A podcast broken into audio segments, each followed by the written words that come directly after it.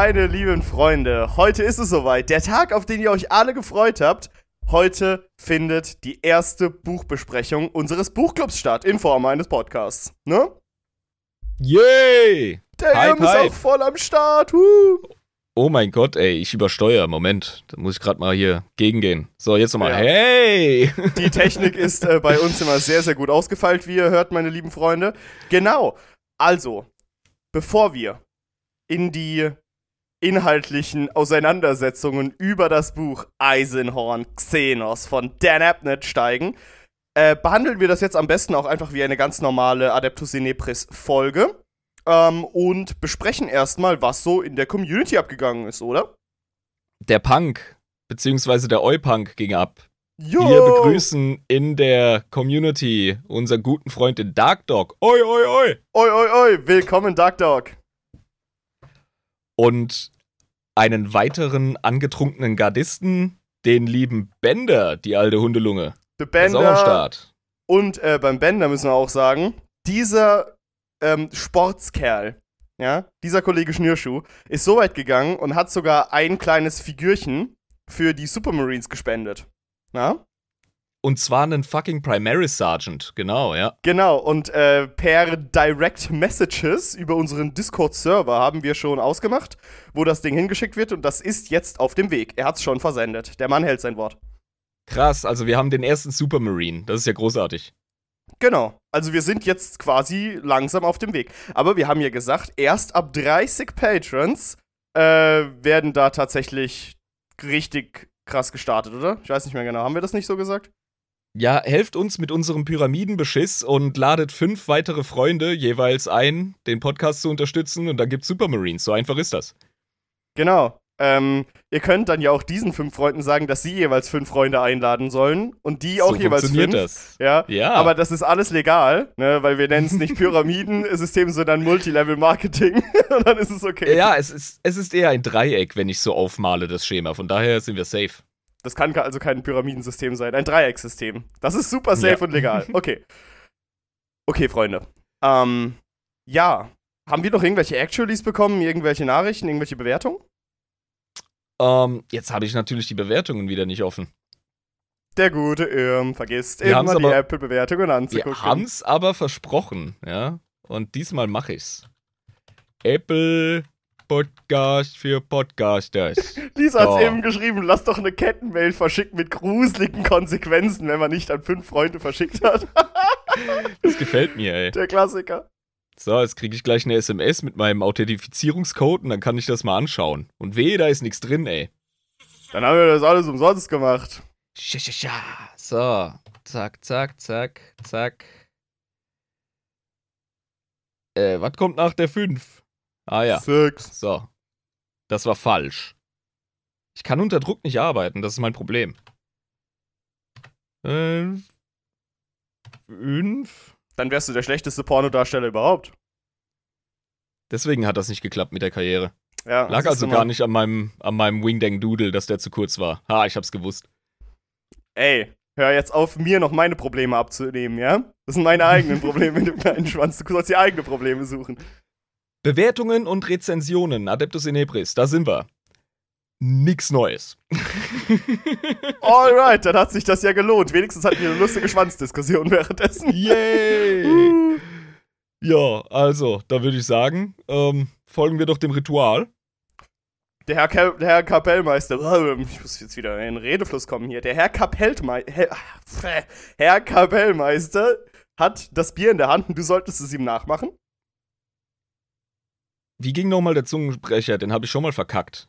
Der plappernde Kaplan klebt peppige Pop-Plakate an die klappernde Kapellwand.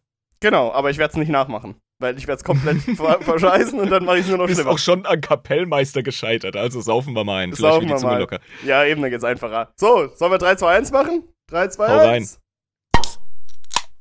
Oh, hast Schön du diesen. Ausschlag Mm. gehört? Das war ein Hackabschor.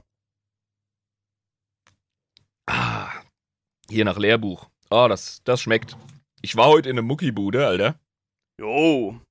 Und ich habe die Gaines, brother. Oh, brother, let me tell you something. Ja, ähm, Oh, ich hab gar nicht durch die Tür gepasst, ey. Ich sag's dir. das ist bei mir meistens wegen Fettleibigkeit, aber ja, ich kenne das Problem. Großartig. Ja, ähm, Thema haben wir ja schon angekündigt vor einem Monat. Heute ist Buchclub, wie gesagt. Wir haben Dan Abnetts Eisenhorn Xenos gelesen. Ja, Ich möchte gleich zu Anfang sagen, es gibt eine Menge schlechter 40k-Romane. Eisenhorn Xenos ist keiner davon. Oder was war dein Eindruck? also, äh, erstmal der Transparenz halber sollten wir sagen, dass wir das Ganze als Hörbuch genossen haben und nicht in Buchform. Ne? Also, ist ja. Lisa hat's gelesen, ich hat's auch mal gelesen, hab mir jetzt aber die Audioversion gedrückt, also ich kann mitreden. Ja, ich habe mir die Audioversion gedrückt ähm, und habe immer diese Audioversion gehört, wenn ich irgendwie äh, entweder Sport gemacht habe oder halt einkaufen war oder irgendwie ähm, spazieren gegangen bin oder so. Immer wenn ich draußen war, habe ich mir dann die Kopfhörer reingemacht und habe weitergehört. Ähm, Oh Mann, ich glaube, der Alois, der kriegt beim Zuhören erstmal einen Krampf, Alter. Ja, das ist aber. Irgendwann werde ich auch anfangen, die Dinger richtig zu lesen. Ich war bloß nicht in der Muse, weil ich den ganzen Tag so viel lese.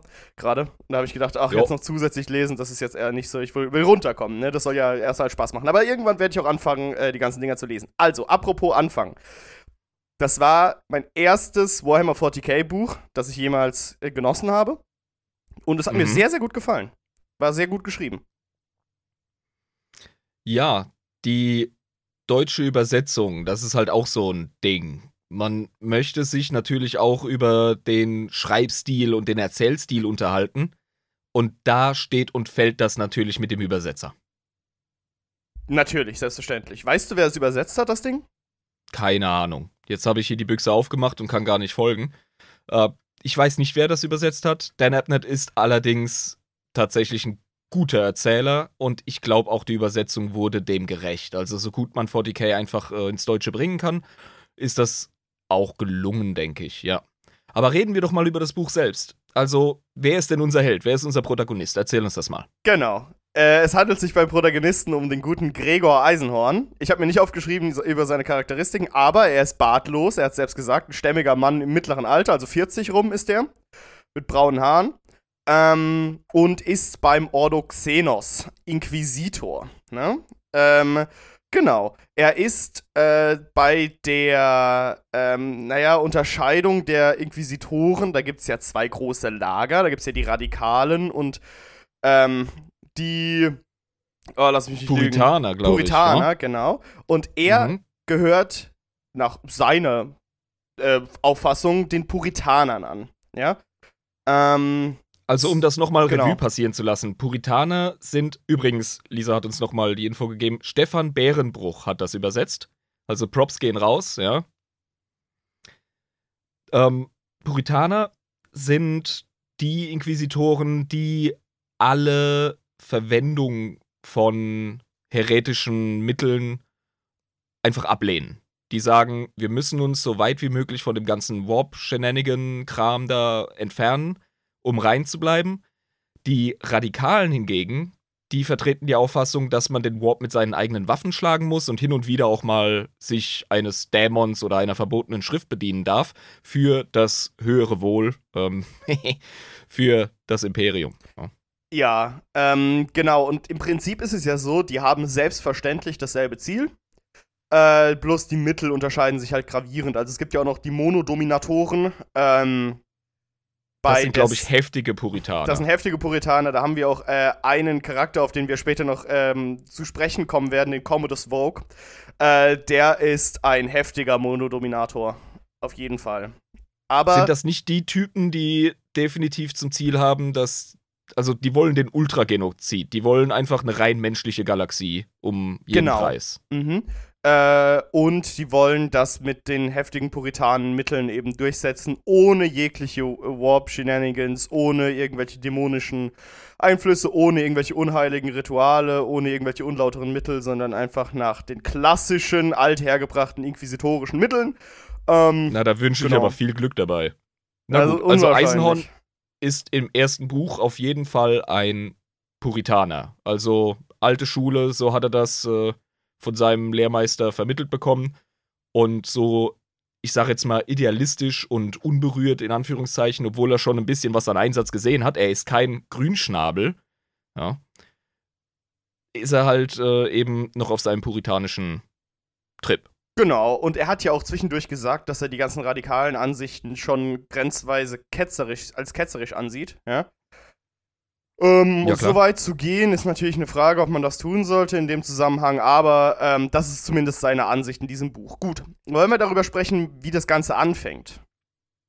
Er ist ja auf einem Einsatz auf einer ziemlich interessanten Welt, die eine ganz merkwürdige, ganz merkwürdige Sonnenrotation hat und ganz lange Winter hat. Wie war das denn? Also, äh, es handelt sich hierbei um den Planeten Hybris. Ich weiß nicht mhm. mehr genau, in welchem System sich dieser befindet, aber seit 15 Jahren jagt Gregor Eisenhorn schon den Verbrecher Murdin Eye-Clone. Murdin Eye-Clone ist äh, so ein klassischer Bösewicht, hahaha, du wirst mich niemals kriegen, mäßiger Typ, ähm, der halt sich schon seit etlichen Jahren mit Gregor Eisenhorn eine persönliche Fehde liefert. Äh, und er hat, also Eisenhorn hat quasi den guten Murdin Eye-Clone ähm, auf Hybris äh, entdeckt, beziehungsweise durch, ähm, ich glaube, astropathische Verbindungen hat er herausgefunden, dass er nach Hybris fliegt. Und deswegen ist er dahin, um ihn zu jagen und zu stellen. Gut. Und da sollte man ja meinen, da fängt so die Geschichte an zwischen ihm und seinem Widersacher. Ich weiß nicht, ob wir den ganzen Plot im Detail durchgehen sollten. Ja, aber es ist viel. natürlich, es ist der Kickoff ja, für den Roman, das ist ganz klar der Kollege, der offenbart sich ja dann als etwas, etwas mehr, als man eigentlich gedacht hat. Ja, genau. Also der Mudin Eye Clown geht eben dahin und ähm, der Kick ist halt, weswegen das Ganze anfängt, schwierig zu werden. Er begeht quasi einen Massenmord auf dem Planeten Hybris. Ähm, und dieser Massenmord stellt sich später heraus, äh, wurde im Auftrag von ganz anderen Personen durchgeführt. Und das ist dann der Kick-Off der Story, ne? Also er hat nicht einfach seinen Widersacher gestellt und besiegt. Er hat im Grunde einfach nur etwas äh, aufgedeckt, das noch sehr, sehr viel mehr Arbeit bedeutet für ihn. Genau. Mhm.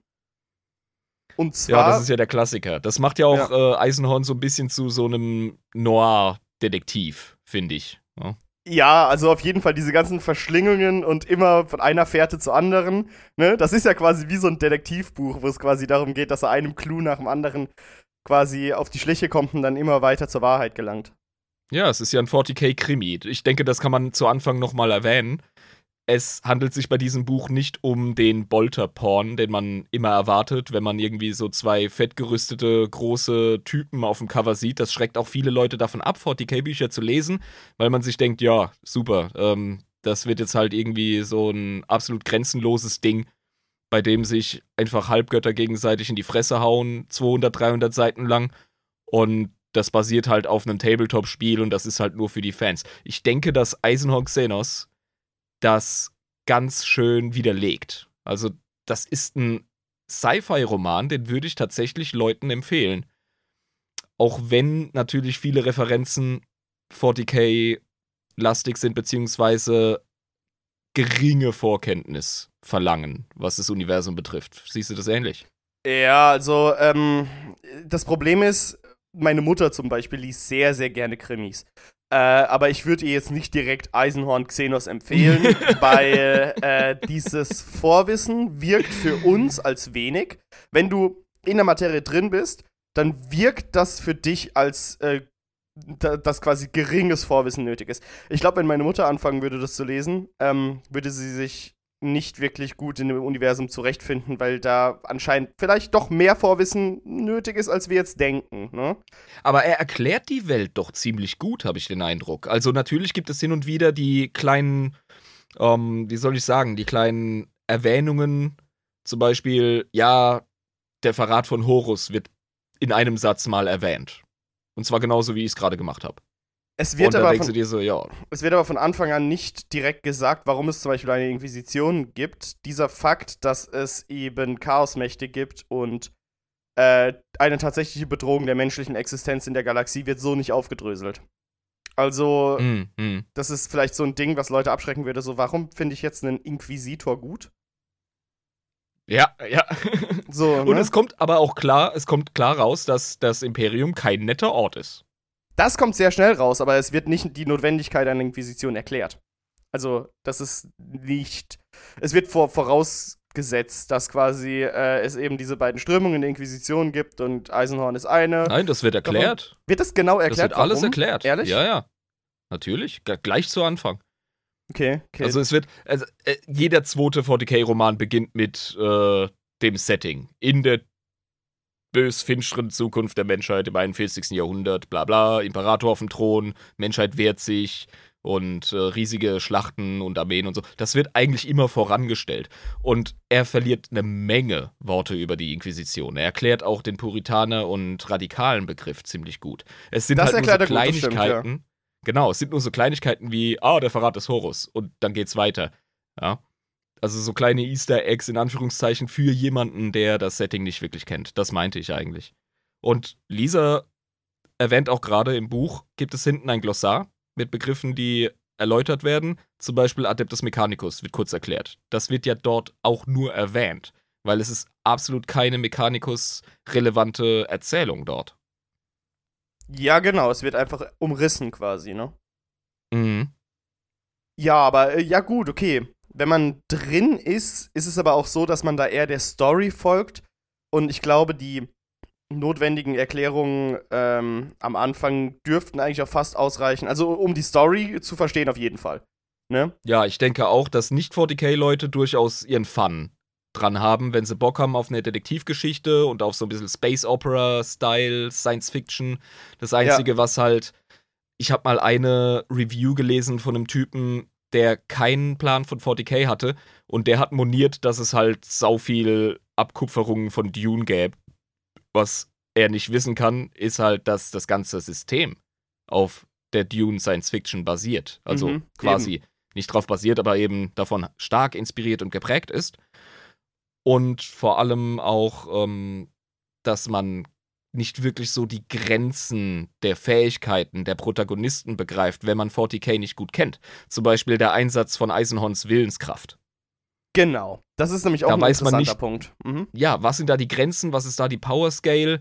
Äh, wie kommt man, wie kann man sich da orientieren? Wenn man ein bisschen was über, über Psyker weiß und über das Universum, dann kommt man eigentlich ganz gut damit zurecht. Dann kann man das so stehen lassen. Als Nichtwissender ist man immer geiler drauf. Ja, wie funktioniert das? Ich meine, Psyker, erklärt die Scheiße doch mal. Das kann ich mir gut vorstellen. Genau.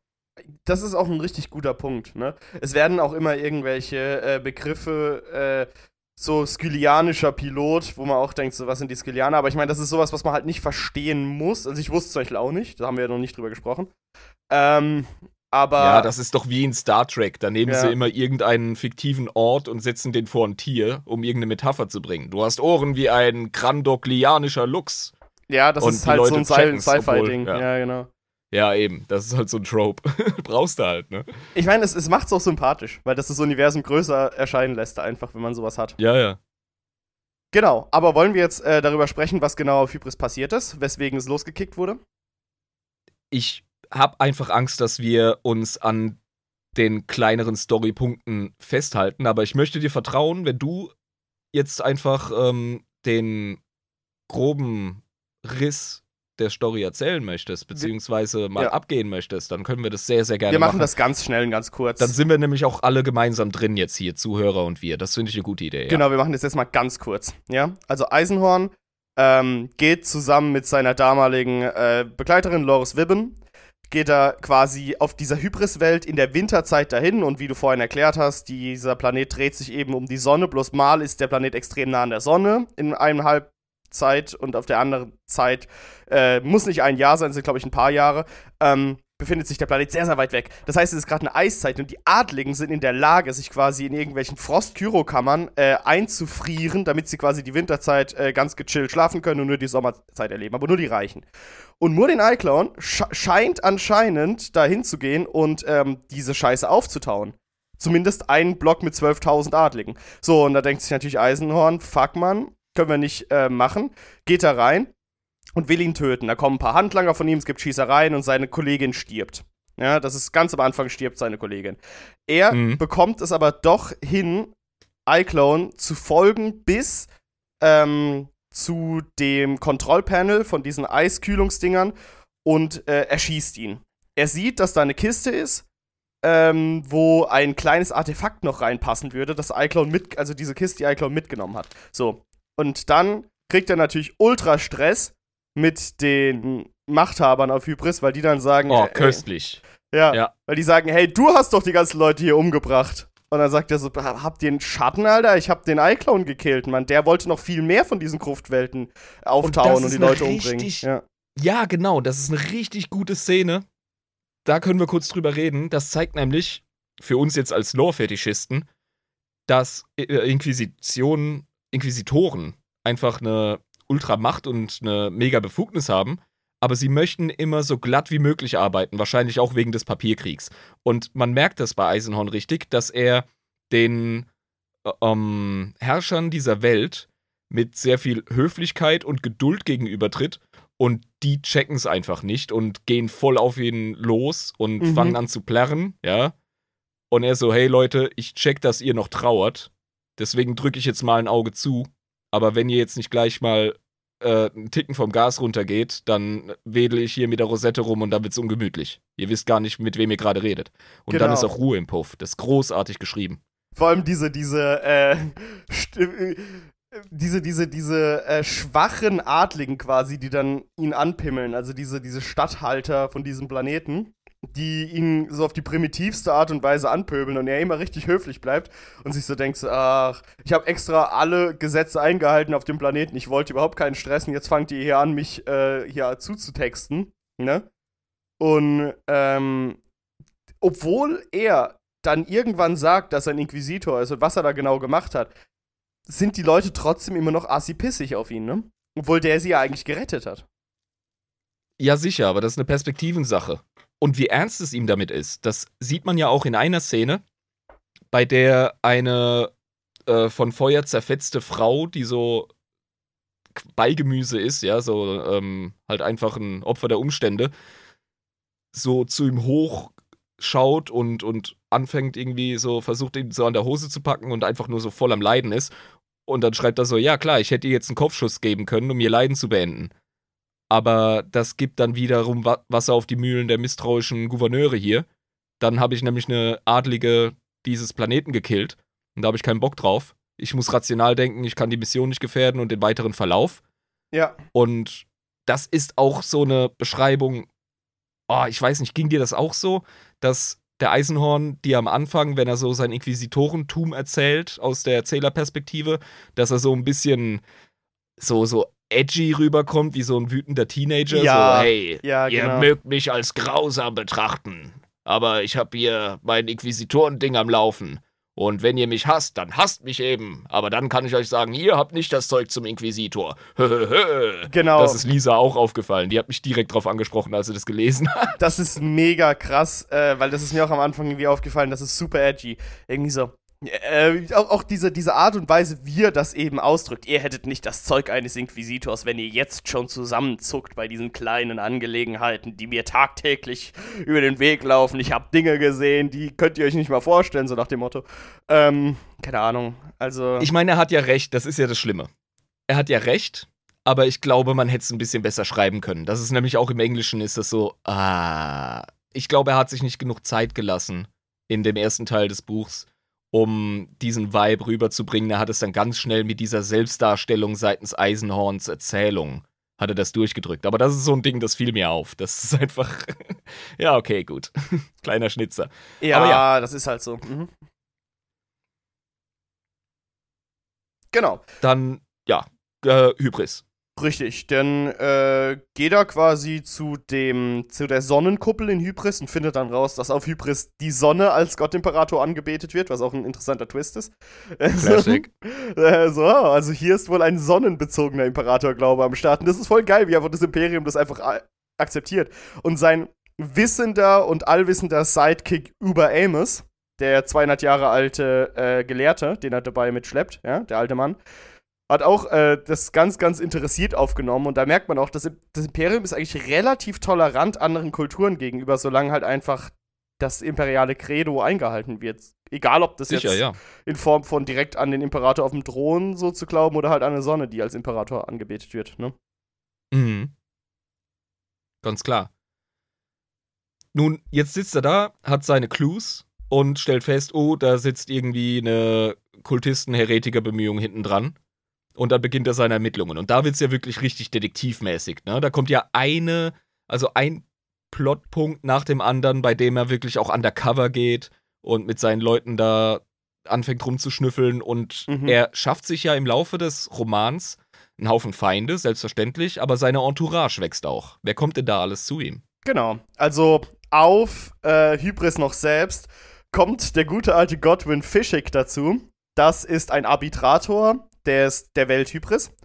Äh, und der wird vom obersten Gouverneur selbst beauftragt, ähm, Eisenhorn bei seinen Ermittlungen zu unterstützen, weil das ja Hybris direkt als Welt was angeht. Und Eisenhorn hat am Anfang überhaupt keinen Bock auf den Fischig, weil der so ein bisschen großmäulig ist und ihn die ganze Zeit ins Wort fährt und denkt, er könnte es besser. Und Eisenhorn hat eigentlich überhaupt keine Zeit für so einen, so einen, so einen Besserwisser, lautstarken äh, Bulle so an seiner Seite, aber den nimmt er halt mit, Eben, weil er das muss. haben Arbitratoren ja drauf. Das sind ja so Judge Dredd-mäßige Cops mit unheimlichen Befugnissen in ihrer Welt. Da ist natürlich Reibung vorprogrammiert. Und Eisenhorn selbst bemerkt ja auch ganz zu Anfang, ja, der Typ ist jetzt halt einfach nur da, damit der Gouverneur so sein Auge auf mich hat. Genau, richtig. Und da hat er eigentlich überhaupt keinen Bock, aber er schleift ihn halt mit, weil was willst du machen? Ne? Ist also.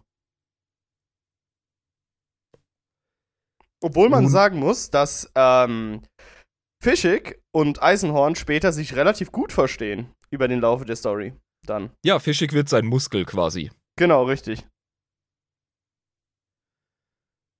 Dann gab es so kleine Undercover-Dinge, die mir richtig gut gefallen haben, wie gesagt. Äh, man kommt ja schnell auf die Spur eines Adelshauses, nämlich der Glor. Genau. Das Adelshaus der Glor.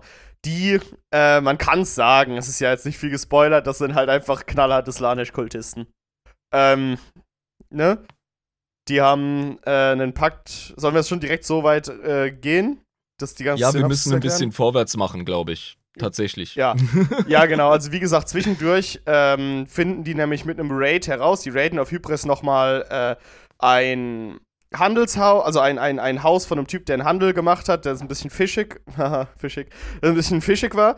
Äh, und dort treffen sie auch eine Frau namens Elizabeth Beckwin, die Das dort Freudenmädchen. die dort als Freudenmädchen bei diesen äh, Händlern, die auch so ein bisschen Faslanecht waren, ähm, quasi da eingekauft wurde und äh, Eisenhorn findet schnell heraus, dass sie eine unberührbare ist. Das bedeutet Warp Energie, also äh, Psy- Psychic Energie, also äh, psionische Energie, prallt quasi an ihr ab. Das äh, betrifft sie gar nicht. Und sie kann quasi einen Schutzschild durch ihre Präsenz bilden, dass die Leute um sie rum auch nicht von psionischer Energie ähm, erfasst werden können. Das ist wichtig zu Ah, wissen. das ist, das ist ja das, was wir im Setting auf dem, also im, im Englischen als Pariah kennen. Also unberührbar ist eine richtig gute Übersetzung. Mhm. Die Vorstufe davon wäre ein Blank. Das wäre jemand, der selber nicht äh, affiziert werden kann von psionischer Energie. Aber sie hat wirklich eine, eine Null-Aura um sich herum.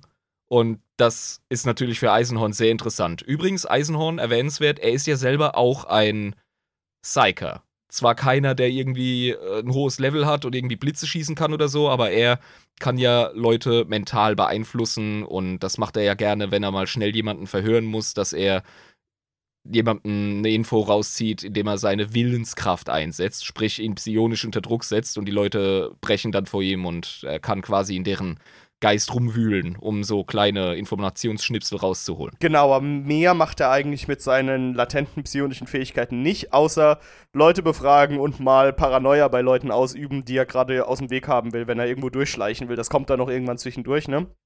Also zwei Genau. Leute äh, Wache schieben und sich unterhalten und Obscura rauchen aus einer Pfeife, ja? Und er denkt sich, äh, die müssen irgendwie aus dem Weg geschafft werden, deswegen geht er in ihr Geist rein und äh, schürt Paranoia, dass die dann quasi äh, panikmäßig irgendwo hinlaufen weil sie halt denken, da ist irgendwas ganz Schlimmes und dann kann er durchlaufen durch den Gang. So, so benutzt er quasi seine Fähigkeiten, aber er macht jetzt keine Blitze aus den Händen oder so. Das ist nicht so. Genau. Und Beckwin selbst, äh, das hat Lisa jetzt auch nochmal gesagt, das muss man auch über Pariahs und Blanks wissen, die sind selber auch nicht in der Lage, psionische Kräfte zu wirken. Das äh, ist auch logisch. Das macht die zu einem glaubwürdigen Element in dem Universum. Genau, und da gibt es auch diese lustige Szene, wo äh, Eisenhorn versucht, Beckwin psionisch äh, mit seiner Willenskraft quasi zu unterdrücken, damit sie ihm die Wahrheit sagt.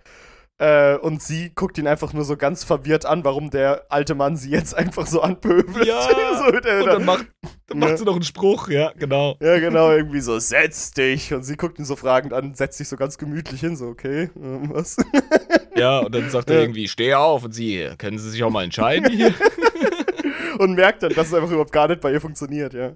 Genau, ja.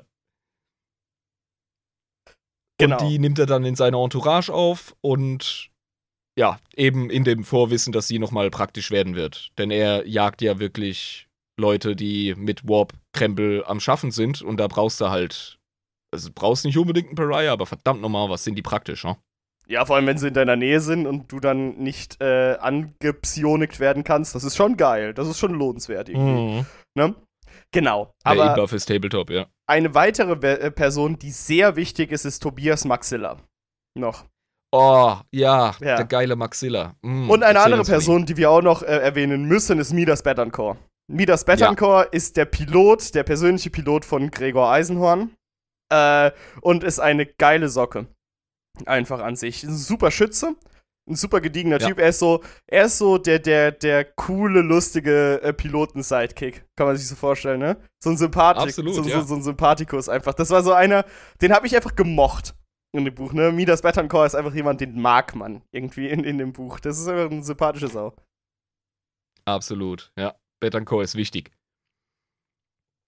Und ähm, ja, genau, Maxilla. Denn Eisenhorn macht einen geilen Move. Er bedient sich eines Freihändlers, eines Rogue Traders tatsächlich, der recht wohlhabend ist und ein großes Schiff hat. Und ja, das äh, wird dann quasi abkommandiert durch Eisenhorn und seine Entourage. Und ähm, Maxilla ist, ist einfach ein geiler Charakter, sagen wir es, wie es ist. Also der Typ, der rennt einfach. Ma Maxilla, äh, wie gesagt, auf seinem Rogue Trader Schiff, übelst der reiche Typ, versnobbt bis zum geht nicht mehr. Der lässt voll raushängen, dass der Geld bis zum geht nicht mehr hat. Ja. Ähm, und hat auch überhaupt kein Problem, irgendwie sein Schiff zu verprotzen. Also der hat irgendwie sein komplettes Schiff und die ganze Besatzung nur, besteht nur aus Servitoren. Ähm, Das ist interessant, ja. Und die sind ja auch alle voll gepimpt. Also da Genau. kam irgendwann mal äh, Exhibit vorbei und hat da alles vergoldet und die haben auch irgendwie so die Gestalt von klassischen Statuen und so und alles schön mit Style, ne? Genau, und er hat auch irgendwie äh, diese Servitorin, die ja zwischendurch den, äh, die, die diese, diese ganzen Snacks bringen und die Getränke, während die sich unterhalten auf seinem Schiff, die ist ja auch irgendwie in Form einer Frau. Ne, mit so vergoldeten Brüsten und irgendwie so schön und hübsch gemacht, die hat quasi so die, die Leute bedient. Ja, Man muss sagen, Maxilla lebt sein bestes Leben, ja. auf jeden Fall. Ein, ein reicher Rogue Trader. So ein bisschen so, so, so ein Schlingel, der auch, kriegt man auch später mit, äh, schon seine krummen Dinger in seinem Leben ge getrieben hat, ne? Auf irgendwelchen Piratenkreuzern und irgendwelchen Räuberschiffen und so, ne? War der schon Das ist aber auch so ein Freihändler-Ding. Das gehört einfach auch so ein bisschen zum Beruf. Die sind einfach äh, so leicht am Rand der imperialen Gesetze. Das wissen die auch, dass die das können. Und das Imperium macht davon auch gezielt Nutze, äh, Nutzen. Wir haben ja mal kurz über Freihändler gesprochen. Die gehen ja auf Leute zurück, meistens durch ihre Ahnenreihe, die vom Imperator selbst noch Freibriefe bekommen haben, mit Xenos zum Beispiel zu handeln, wenn es sein muss. Ja. Und haben sich daraus quasi so ein Handelsimperium aufgebaut über mehrere Generationen. Wobei Maxilla ein Selfmade Man ist. Ich glaube, der ist nicht wirklich äh, zertifiziert im Sinne von, hier, ich habe den Freibrief, ne? Ich kann hier mit, mit, mit Tau, kann ich äh, Waren hin und her. Nein. Äh, der hat selber als Matrose angefangen und hat sich hochgejuckelt. Dementsprechend muss er ein Schlitzohr sein, das ist richtig. Und der Typ ist auch schwer intelligent, kriegt man auch mit, ne? Das ist- Absolut, das ist- sehr das- kultiviert auch. Genau, das ist keine Dumpfbacke, das ist kein äh, primitiver Krimineller, der ist, also Lisa hat gerade geschrieben, er, er sieht in ihrem Kopf aus wie Louis der 14. Ähm, Mhm. so äh, einfach voll verprunkt und man merkt ihm auch an irgendwie, der hatte ganz früh in seinem Leben nicht viel und ist dann zu Reichtum gekommen durch seine Gewieftheit und durch so Grauzonen-Scheißdreck. Ja, Mann. Überall so sein Geld, weißt du, das so. Es gibt ja so manche Menschen, meistens äh, auch solche Leute, die so Gebrauchtwagen verkaufen und irgendwelche Immobiliengeschäfte und so. So Leute, die irgendwie äh, so halb legal gut in der Lage sind, überall Geld zu akquirieren, wo es halt geht. Ne? Da wird mal da irgendwie schwarz auf dem Bau geschafft, da holt man sich da mal das eine Auto und verscherbelt es teurer oder so. Die sehen halt überall so diese, diese Geldpotenziale. Und so stelle ich mir auch Ja. Tobias Maxilla vor, der so einen Riecher dafür hat, wie man, ohne dass man direkt in den Knast kommt, gut an Reichtum kommt durch ein paar Tricks und Kniffe und ein bisschen von der Seite, so, weißt du? Der hat sicher immer geschaut, wo er bleibt. Das ist absolut richtig. Und man vertraut ihm am Anfang auch überhaupt nicht, weil der Charakter Nee, eben so Mann. glaubwürdig geschrieben ist. Und Eisenhorn hat auch seine ähm, Reserviertheit und alles. Und jedes Mal, wenn, wenn Eisenhorn äh, Maxilla durch die Ereignisse und durch seine Entscheidungen zu verstehen gibt, dass er ihm nicht vertraut, weil er irgendwo einen Failsafe hat oder so, dann ist er immer total beleidigt und empört. Also, oh mein Gott. Ja, genau. Also, wie könntet ihr das glauben? Inquisitor Eisenhorn. Also wirklich. ja, und später duzen Ja. sie sich knallhart. Das ist so geil. Genau. Aber äh, was ich auch geil finde, ist Midas Betancourt ist da total froh in seiner Umgebung. Ne, der fühlt sich da pudelwohl, der, der Pilot. Der äh, wird auch richtig geil beschrieben, wie der einfach hingegangen ist. Oh, wie hieß das Getränk, das Eisenhorn immer trinkt? Das ist Amasek. Amasek, genau.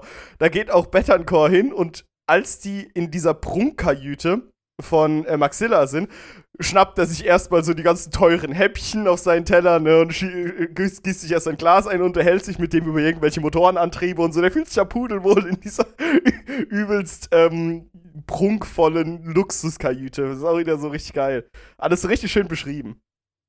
Und Maxillas Schiff wird dann mehr oder weniger zur Base of Operation für Eisenhorn und seine Leute. Mhm, genau. Also damit können sie sich gut bewegen und das können sie auch nutzen, um zum Beispiel die Neuankömmlinge zu trainieren. Ich glaube, Fischig persönlich nimmt auch ähm, Beckwin unter seine Fittiche, äh, Fittiche und macht aus ihr tatsächlich auch eine Kampfsau im Laufe des Romans. genau, also, richtig. sie lässt ihr Leben, das aufgrund der Tatsache, dass sie eben eine unberührbare ist und Menschen sich in ihrer Gegenwart einfach nicht wohlfühlen, hatte sie nie wirklich die Chance, sozial aufzusteigen, obwohl sie un unheimlich talentiert und begabt ist und war dann eben zum Leben äh, in Prostitution quasi gezwungen. Und da hat sie dann auf einmal eine Rolle und da hat sie auf einmal Förderung und geht da richtig drin auf. Also sie macht alles aus ihrer neuen Situation. Die ist ein ziemlich beeindruckender Charakter. Genau. Bei Elizabeth Beckwin kriegt man immer mehr raus, dass sie halt einfach wirklich was drauf hat. Also wirklich in allerlei Hinsicht. Sie ist extrem clever. Sie ist sehr begabt, was, ähm, naja, wie soll ich sagen, äh, schauspielerische Sachen angeht. Das kriegt man auch später mit. Oh mein Gott, ja. Die ist sehr, sehr gut da drin. Und äh, sie hat auch einfach den Vorteil, unfassbar hübsch zu sein. Sie wird auch so beschrieben. Ähm, Sicher, ja. und Leute, die aber Warp äh, Zugang haben, beziehungsweise Leute, die ähm, psionisch ein bisschen begabter sind, sehen sie eher als, wie soll ich sagen, also sie, sie erkennen ihre äußere Schönheit an, aber für sie ist sie irgendwie ein bisschen scheußlich. Ne, die haben da so ein bisschen eine Distanzierung. Obwohl Betancourt zum Beispiel voll auf sie steht. Und sagt so, hey, yo, heiße ja, ich glaube, es, es geht darum, wie sensibel man ist für äh, Seelenenergie, Warp-Energie, Psionik. Genau. Ja, es kann ja sein, dass Betancourt einfach voll der stumpfe Block ist. Genau, und deswegen denkt er sich so, oh, guck mal, diese schwarzhaarige Schönheit, die Eisenhorn aufs Schiff geholt hat. Ah, hallo, ich bin übrigens, äh, ich bin übrigens Betancourt, hier der Pilot. Ich kann alles Lisa fliegen, bemerkt gerade-. Ja, Lisa bemerkt gerade sehr treffend, dass Eisenhorn ja auch diesen Ekel vor ihr verspürt, weil er eben psionisch begabt ist. Also Genau. das ergibt alles Sinn. Mhm, genau, richtig. Ähm, und das finde ich halt auch sehr interessant, einfach wie dieser Charakter beschrieben wird und auch die Entwicklung, die der Charakter durchmacht. Am Anfang er- erkennst du sie halt einfach nur als Freudenmädchen, die übrigens am Anfang sau clever äh, jemanden erschießt, der gerade Eisenhorn erschießen will und dann sagt, ey, ich habe dir übrigens gerade das Leben gerettet, deswegen schuldest du mir einen Gefallen. so. Genau, ja. Richtig geil, ja. Ähm, genau, und da merkt man auch, sie wird einfach eine unfassbar begabte Mitdetektivin der ganzen Sache und eine begabte Kämpferin durch äh, die Lehrstunden bei Fischig, beim Arbitrator. Ihr Schauspieltalent kommt ja in einer Szene ziemlich gut zur Geltung. Greife ich zu arg vor oder wollen wir schon zu dem Handelskonsortium gehen? lass mal da hingehen. Denn Also, es, es gibt eine Menge Plot einfach. wir machen mal du? so einen Zwischenschritt. äh, es, es war so, sie haben jemanden befragt, der ähm, von Murdin iClone ganz früher äh, als Lakai benutzt wurde. Und sie haben an dem eine Notiz gefunden mit, dem, mit der Bezeichnung Pontius. Also irgendetwas ist ein Pontius und was auch immer Pontius ist, naja, wird sich schon zeigen. Sie haben gemerkt, Pontius muss irgendwas total Wichtiges sein, weil äh, ein Typ, den sie befragt haben, bei dem Haus, wo äh, Beckwin als Freudenmädchen gearbeitet hat, dessen Genick und Kopf ist explodiert, als der Begriff Pontius gefallen ist. Ja, als Selbstschutz. So ein geiler Failsafe, ja. Genau, damit er nichts rausplappern kann. Jetzt Wenn wissen du ihm sie, eine bestimmte Genau. sensible Frage stellst, die seine Auftraggeber ermittlungsmäßig ins Rampenlicht stellen könnten, macht's einfach plopp und sein Gehirn ist matsch. Das ist so klasse. Das ist super geil. Genau, und dann wissen sie, oh, scheiße, mit dem Pontius hat es irgendwas auf sich. Deswegen sind sie halt mit dem Maxilla, ähm, sind sie auf sein Schiff gegangen und haben gesagt, wir haben hier durch Lovink, auch wichtiger Charakter, das ist der Astropath von Eisenhorn, ähm, Lovink hat eine astropathische Me- Message bekommen, die Pontius im Namen hatte. Und zwar kam die von Gudrun, von dem Planeten Gudrun. Ein sehr, sehr wohlhabender, sehr hoch situierter Adelsplanet, ähm, wo die Familie Glor. Wegen dieser, wegen Ja. dieser Händlergilde auch. Also dort haben Genau. sich einfach enorm viele erfolgreiche Adelshäuser, die sehr viel Handel treiben, haben sich dort quasi konzentriert. Und da gibt es ja eben diese Konsortien, diese Gilden, die mehr oder weniger auch in Konkurrenz miteinander sind. Nicht alle ganz hasenrein operieren, wie sich zeigt. Mhm, Und mhm. da beschließen sie dann auf Spurensuche zu gehen. Genau, weil sie halt einfach eine, äh, eine, ähm, ein Signal bekommen haben, wo der Code Pontius involviert war von Gudrun vom Hause Glor. Das haben sie, das haben sie astropathisch mitbekommen. Und da haben sie halt ein Lied Ja. gehabt. So, oh, da könnte was. Ah, nee, äh, Am. Genau, ja, das findet Amos raus, dass Pontius für Pontius Glor stehen könnte. Genau so war das. Aber Pontius war auch eine Nachricht, die sie bekommen haben. Ähm, in der astropathischen Nachricht. Ich weiß nicht mehr ganz genau, ja, wie das dann, ver war. dann ja. verdichtet es sich ja, der Verdacht. Weißt du? Genau. Ansonsten ist es halt nur einer von 100.000 Facts, die Amos äh, jeden Tag durch seinen Schädel durchjongliert. Denn er ist ja. Ja. nichts anderes als eine wandelnde Datenbank. Er ist wie so ein Meister aus Game of Thrones. Genau, genau, nur genau. halt in richtig. Cyber. Ja, und ein richtiger, durch einen Unfall, den er hatte, oder eine Erkrankung, äh, hat, er, hat er irgendwie so kybernetische Implantate, die ihn als Nebeneffekt zu einem absoluten Informationsfreak machen. Der hat so eine Also obsessive Störung, ja. Der muss alles Ja, irgendwie genau. auffassen, was er kriegt und aufschreiben, ja. Exakt, und das kommt halt, das nervt ab und zu Eisenhorn ein wenig, aber meistens ist es halt ultra nützlich, weil in dieser Informationsflut, die Amos mit sich rumträgt und auch immer wieder vergrößert und ansammelt, ist halt immer wieder mal so ein, so ein wertvolles Ding drin, wie jetzt in dem Fall ähm, die, der Zusammenhang zwischen dem Pontius-Begriff und der Familie Glor. Genau, weil er halt gesagt hat, hey, Pontius Glor, das war ein sehr hoher äh, Adliger der Glor-Familie, der dem Chaos verfallen ist. Du, Oh no. du, du, du. Was könnte das nur bedeuten in einem Warhammer 40k Krimi-Roman? Hm, vielleicht hat die Familie Glor irgendwas damit zu tun. Wir wissen es nicht. Ähm, genau. Und da Also ab auf Gudrun. ja, genau, da denkt sich Eisenhorn, ey, wir müssen jetzt nach Gudrun, aber wir sind gerade auf einem Freihändlerschiff und wir sollten da nicht hingehen und sagen, übrigens, ich bin Inquisitor und will antworten. Das ist zu direkt und dumm. Ähm, deswegen haben sie eine Idee, ne? Du musst den Vorteil nutzen, wie du gerade schon angedeutet hast. Also geben sie sich tatsächlich als ähm, wohlhabende Händler aus Getreidehändler, genau. Mhm.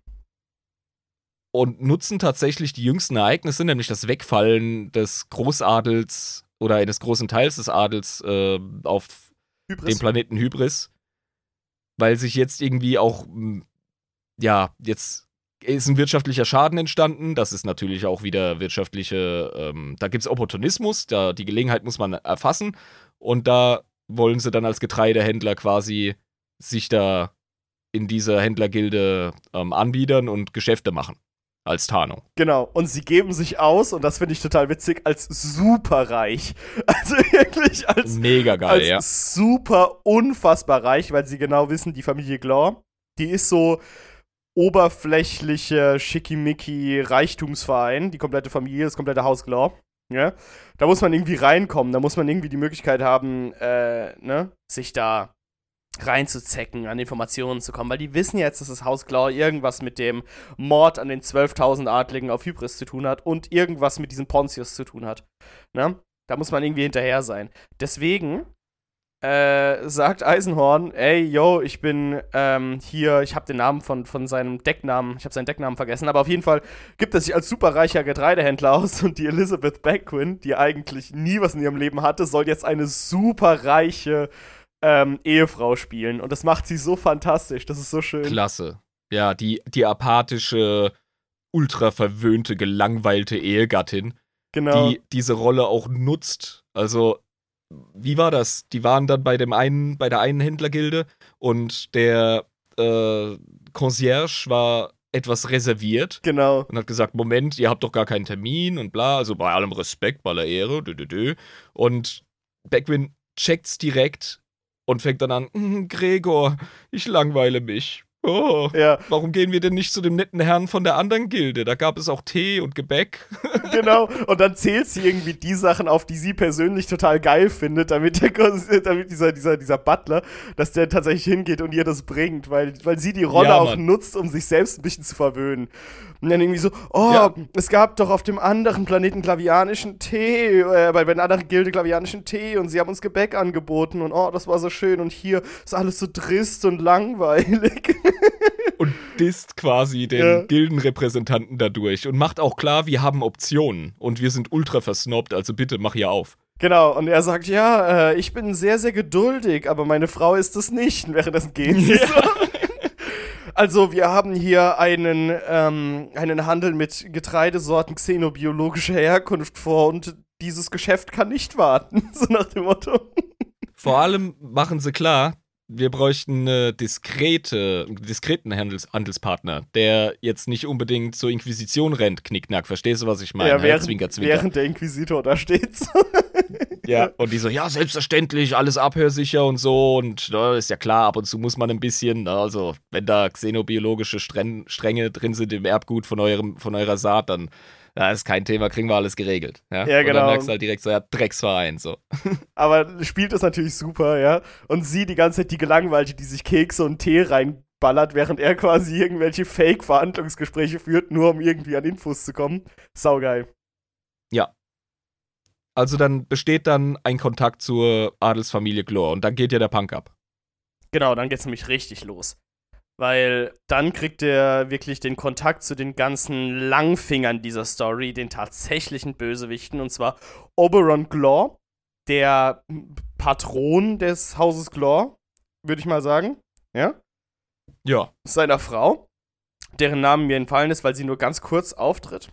Und eine andere Person, die sehr, sehr wichtig ist, ist Gorgon Locke. Gorgon Locke, der Schiffsmeister der, der, der Hauptbarkasse des Hauses Glaw, glaube ich, war das, ne? Irgendwie so. Ja, ja. Genau. Und äh, durch die guten Geschäftsgespräche äh, werden sie auf einen Ball eingeladen des Hauses Glaw.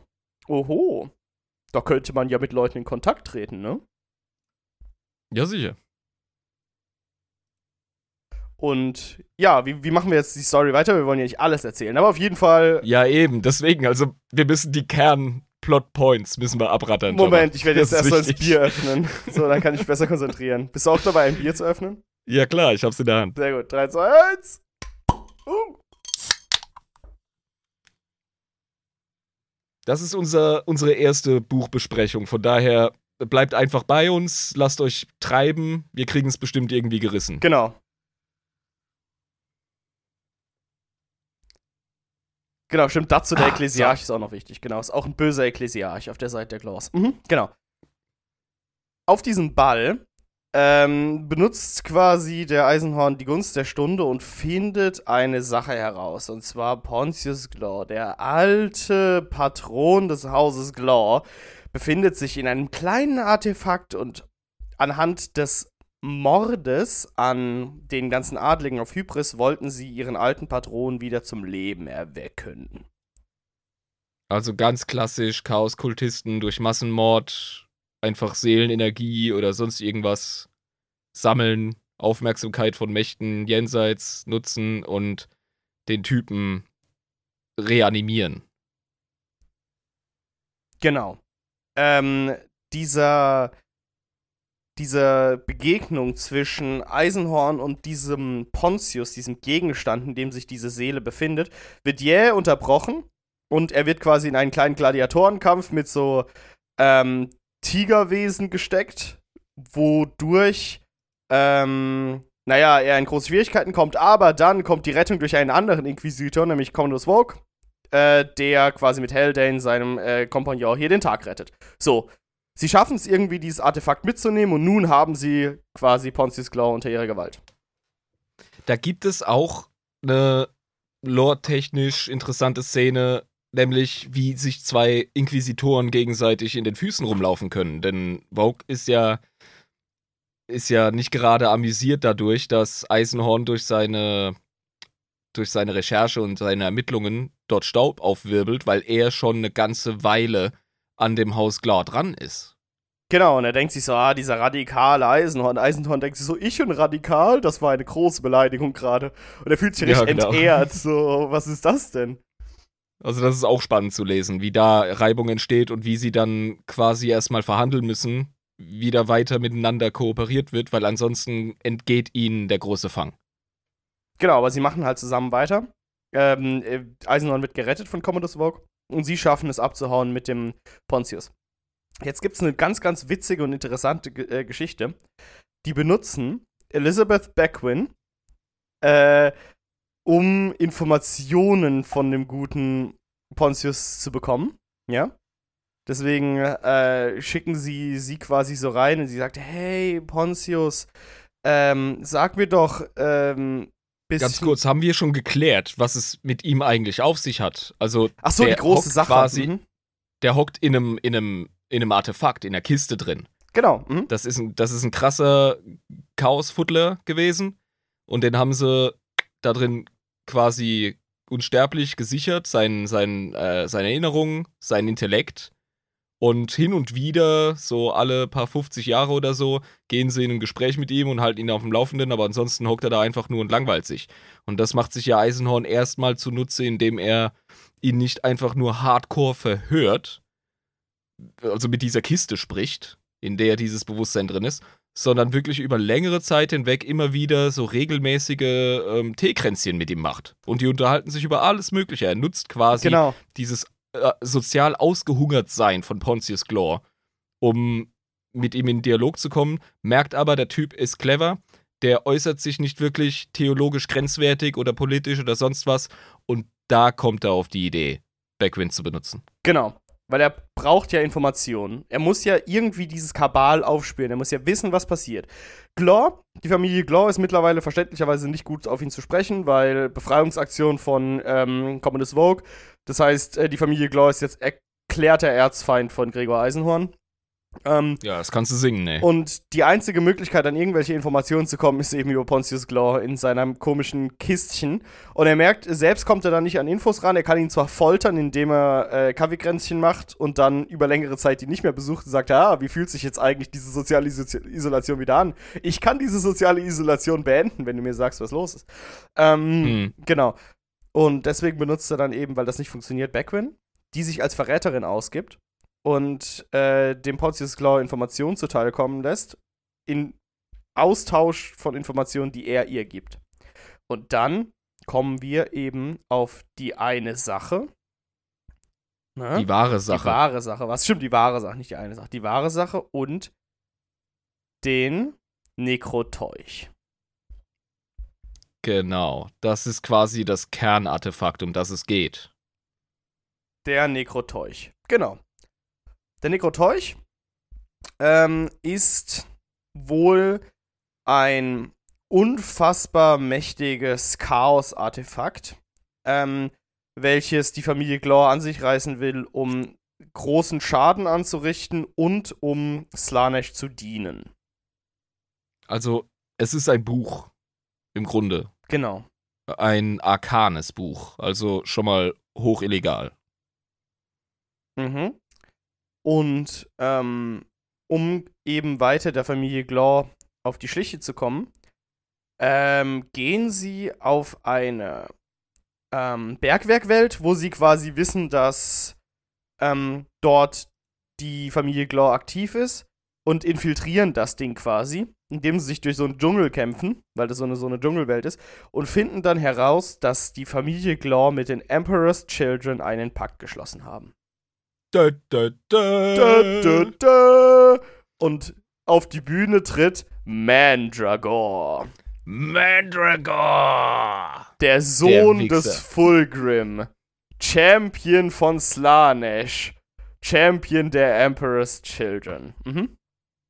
Ein mies fieser Chaos Space Marine, der richtig geil beschrieben wird. Also, das ist äh, so ein richtig blutrünstiger, unausgeglichener, ähm, ja, Slanish Boy einfach. Das Witzige finde ich aber trotzdem, dass er Make-up trägt, dass er gepudert ist, Ja. dass er ähm, in, seinem, in seinem Mund statt Zähnen Edelstein trägt und ganz in Pink ist eigentlich. Ähm, also so richtig Emperor's Children mäßig. Ne? ja, der hat so seinen eigenen Style, yo. Der macht seinen Swagger, wie er es geil findet. Weißt du, aber so, so ein Death Guard Space Marine wird man nicht so sehen, aber bei den Emperor's Children ist Nein. es gar nicht so, gar nicht so ungewöhnlich, dass der quasi Chaos-Runen auf seiner pinken Rüstung hat und schönes ähm, Make-up äh, irgendwie und genau aufgeklebt und genäht irgendwie im Gesicht, so quasi rudimentäre so ein- Schönheitsoperationen mäßig, ja. Genau, wie so, ein- wie so ein Lifting-Opfer aus Los Angeles in den 80ern, weißt du? wo, du halt ganz klar siehst, oh mein Gott, die haben sie halt irgendwie ein Leder auf die Fresse gepappt. Also so richtig verslanescht. er hat ein bizarres Aussehen und er ist auch ziemlich furchterregend, ja. Genau. Und ähm, in dem Zusammenhang finden ähm, die Kumpanen von Eisenhorn, die ganze, die ganze äh, Die Gang. die Gang, die, er jetzt mittlerweile Scooby-Doo-Gang. zusammengetrommelt hat, genau, die, die coole Gang, so äh, seine, seine Kompagnons, die finden da eine wohl wertvolle Kiste. Und zwar ist die Kiste voll mit Artefakten des Volks der Saruti. Die Saruti. Das ist eine Xenos-Rasse. Genau, und nicht nur irgendeine Xenos-Rasse. Das ist eine Xenos-Rasse, die eben mit dem Hause Glaw einen Pakt geschlossen hat. Also die machen hier mit Heretikern rum und dann noch mit Xenos. Uiuiui, ey, ich sehe die Anklageschrift, die wird immer länger, Mann. Ja. Ruhe im Gerichtssaal, Ruhe, Ruhe. Also das ist auf jeden Fall ganz, ganz schlimm, was da passieren wird. Ähm, ja, und vorher kam der Name Saruti schon mehrfach aus dem Munde der verschiedenen Glaw-Mitglieder bei den ganzen Verhörungen und bei den Belauschungen und so. Und der gute Tobias Maxilla hat zufälligerweise mal in seiner damaligen Zeit etwas mit den Saruti zu tun gehabt. Und zwar war der nämlich auf einem, ja, auch so einem Freihändler, diebischen Räuberschiff oder so. Und die wollten mit den Saruti äh, Verhandlungen machen. Und Mhm. die Saruti haben die Besatzung, die sich aus dem Schiff begeben hat, gequält. Die gesamte Besatzung und gefoltert. Und dementsprechend ist Tobias Maxilla nicht so gut auf die Saruti zu sprechen, aber hat auch nicht wirklich Angst vor ihnen. Aber dieses Foltern und Quälen war ja mehr oder weniger ein ungewollter Nebeneffekt, denn über die Saruti müssen wir ja einige Dinge wissen, aber ich würde das zum Schluss machen, Genau. wenn wir nochmal den Xenotron anschmeißen, da können wir uns die anschauen. Genau, genau. Aber wir machen jetzt mal weiter in der Story. Wir müssen vorwärts kommen. Genau. Es, gab es gibt einen Showdown mit der Kiste und äh, den Glaws, die jetzt mit Mandragore zusammen, die ihn quasi entdeckt haben, nachdem Gorgon Lock auf grausamste Art und Weise ähm, einen Minenarbeiter totgefoltert hat. Ja, das wird auch schön beschrieben, äh, weil Gorgon Lock ein geisteskranker Psychopath ist. Ja, Mann, die sind alle so kaputt, ohne Scheiß. Genau, also er, der benutzt da irgendwie eine Stichsäge, nachdem er ihn komplett zusammengeschlagen hat, weil er irgendwie eine Sache fallen gelassen hat, äh, rammt er ihm irgendwie die Stichsäge in den Bauch und äh, sägt ihn irgendwie in zwei Stücke und so. Also ziemlich krank. Ähm, aber ja, genau. Dann gibt es einen Showdown eben äh, zwischen den ganzen, auch Dazzo, sehr wichtig, der Ekklesiarch ist auch immer dabei. Sehr kranker Psioniker, aber der natürlich seine psionischen Fähigkeiten nicht ausführen kann, weil eben Beckwin an der Seite von Eisenhorn ist, die ein sicherndes Schutzschild außenrum schlägt. Genau. Dann hauen die quasi. Also die haben einen vom Chaos korrumpierten Ekklesiarchen namens dazu genau, mit am Start. Richtig. Ja. Und dann hauen sie eben durch eine List ab und wissen nun, die Saruti, die sind der Schlüssel zur Lösung des Rätsels, was das Nekroteuch denn ist und wo es sich befindet. Weil das ist der gesamte Grund für das Massaker auf Hybris. Das ist der gesamte Grund, warum das mit dem Pontius so relevant ist. Das ist quasi die wahre Sache. All das. Ja, weil das halt auch einfach ein ficken mächtiges Buch ist, weil da unheimlich viel Warp-Geheimnisse drin sind. Genau. Das heißt, die Crew um Eisenhorn haut jetzt erstmal vor den ganzen Jagdgeschwadern von der Familie Glow ab. Ja. Verpissen sich. Die, ähm. Oh, jetzt weiß ich gar nicht mehr, vielleicht kannst du mir auf die Sprünge helfen oder Lisa. Wie genau kommen sie dann zu dem Treffpunkt Planeten der Saruti? Das weiß ich nicht mehr genau. Sie folgen der abtrünnigen Flotte. Also die Flotte von, ähm, war das Gudrun? Ja, das, Das war war Gudrun. Gudrun, ja. Da haben die ja, da haben die ja ein neues Regiment ausgehoben. Ja, ganz viele neue Genau. frische Rekruten fürs Astra Militarum sind dann eben auch mit der ähm, Imperial Navy äh, mehr oder weniger abfahrbereit gewesen, wurden ausgeschifft. Und da hat sich herausgestellt, dass auch in deren Reihen äh, einfach Verbündete der Glaws sind und der Emperor's Children ähm, quasi hörig sind. Und da haben die sich ganz schnell in einen anderen Sektor verpisst und denen ist man dann gefolgt, weil das natürlich hochverdächtig war. Genau, genau so war das. Mhm.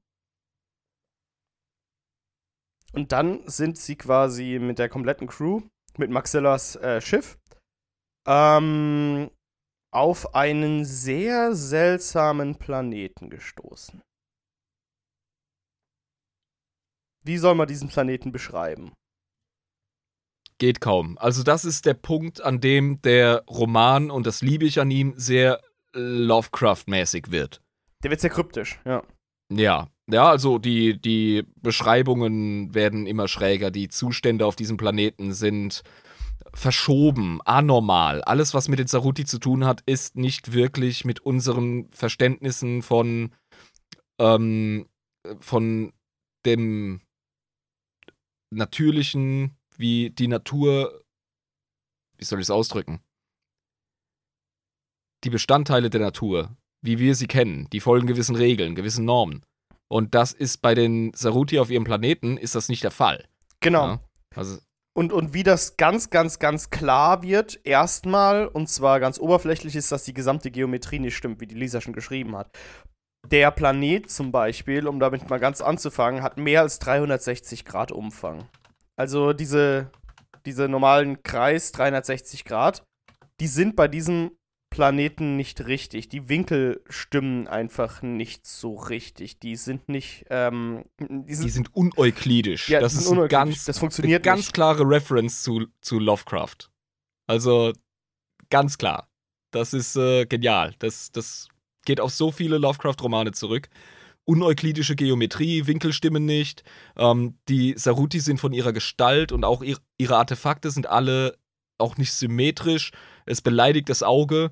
Es, irgendwas, irgendwas ist da faul einfach. Genau. Und sie äh, fliegen einfach eine Küste entlang und die stimmt auch nicht so wirklich, weil sie irgendwie wieder da ankommen, wo sie schon vorbeigeflogen sind. Und dann sind da solche, so, solche Achtecken, die aus dem Boden kommen, aber dann verschwinden die, wenn man irgendwie durchläuft und tauchen hinter einem wieder auf. Und es, es, diese Achtecke funktionieren aber auch einfach geometrisch nicht, weil die Winkelsumme überhaupt gar nicht irgendwie das ergibt, was sie normalerweise ergeben sollte. Das heißt, eigentlich dürfte Ja, draufschauen tut weh. Genau, Also, das funktioniert wird nicht. sehr schnell, wird das sehr warpig da bei den Kollegen. Genau, deswegen, das ist auch das, was Maxilla beschrieben hat mit der Folterung seiner ehemaligen Crewmitglieder. Die wurden quasi einfach durch die Existenz der, des Umfeldes auf diesem Planeten einfach gefoltert. Dadurch, dass sie es aushalten mussten, das anzusehen. Und dort auf diesem Saruti-Planeten, da gibt's ja, da soll ein Austausch stattfinden. Denn es hat ja einen Grund, warum die Heretiker ihre Artefakte ausgebuddelt haben, ihre Saruti-Artefakte. Genau. Weil die Sarutis sind scharf auf Saruti-Artefakte. Das ist was, was die unbedingt haben wollen. Das ist so eine Art gefallenes Volk, die versuchen, ihre eigene Geschichte wieder zusammenzukratzen. Genau, die sind äh, sehr verzweifelt. Es wird auch später noch erklärt, warum die verzweifelt sind. Aber ja. Mhm. Und im Austausch gibt es dann das Nekroteuch. Genau. Ähm, da gibt es noch eine kleine Schlacht zwischen ähm, den Gudrunianern und eben, naja, wie sollen wir sagen, Chaos äh, verfallenen Schiffs, äh, Schiffs, äh, wie heißen die, äh, Sicherungstruppen. Mhm. Und Eisenhorn hat die geniale Idee, sich als Schiffssicherheitstruppe zu verkleiden, um diesem Handel beizuwohnen zwischen dem Hause Glaw und den Saruti. Mhm. Genau.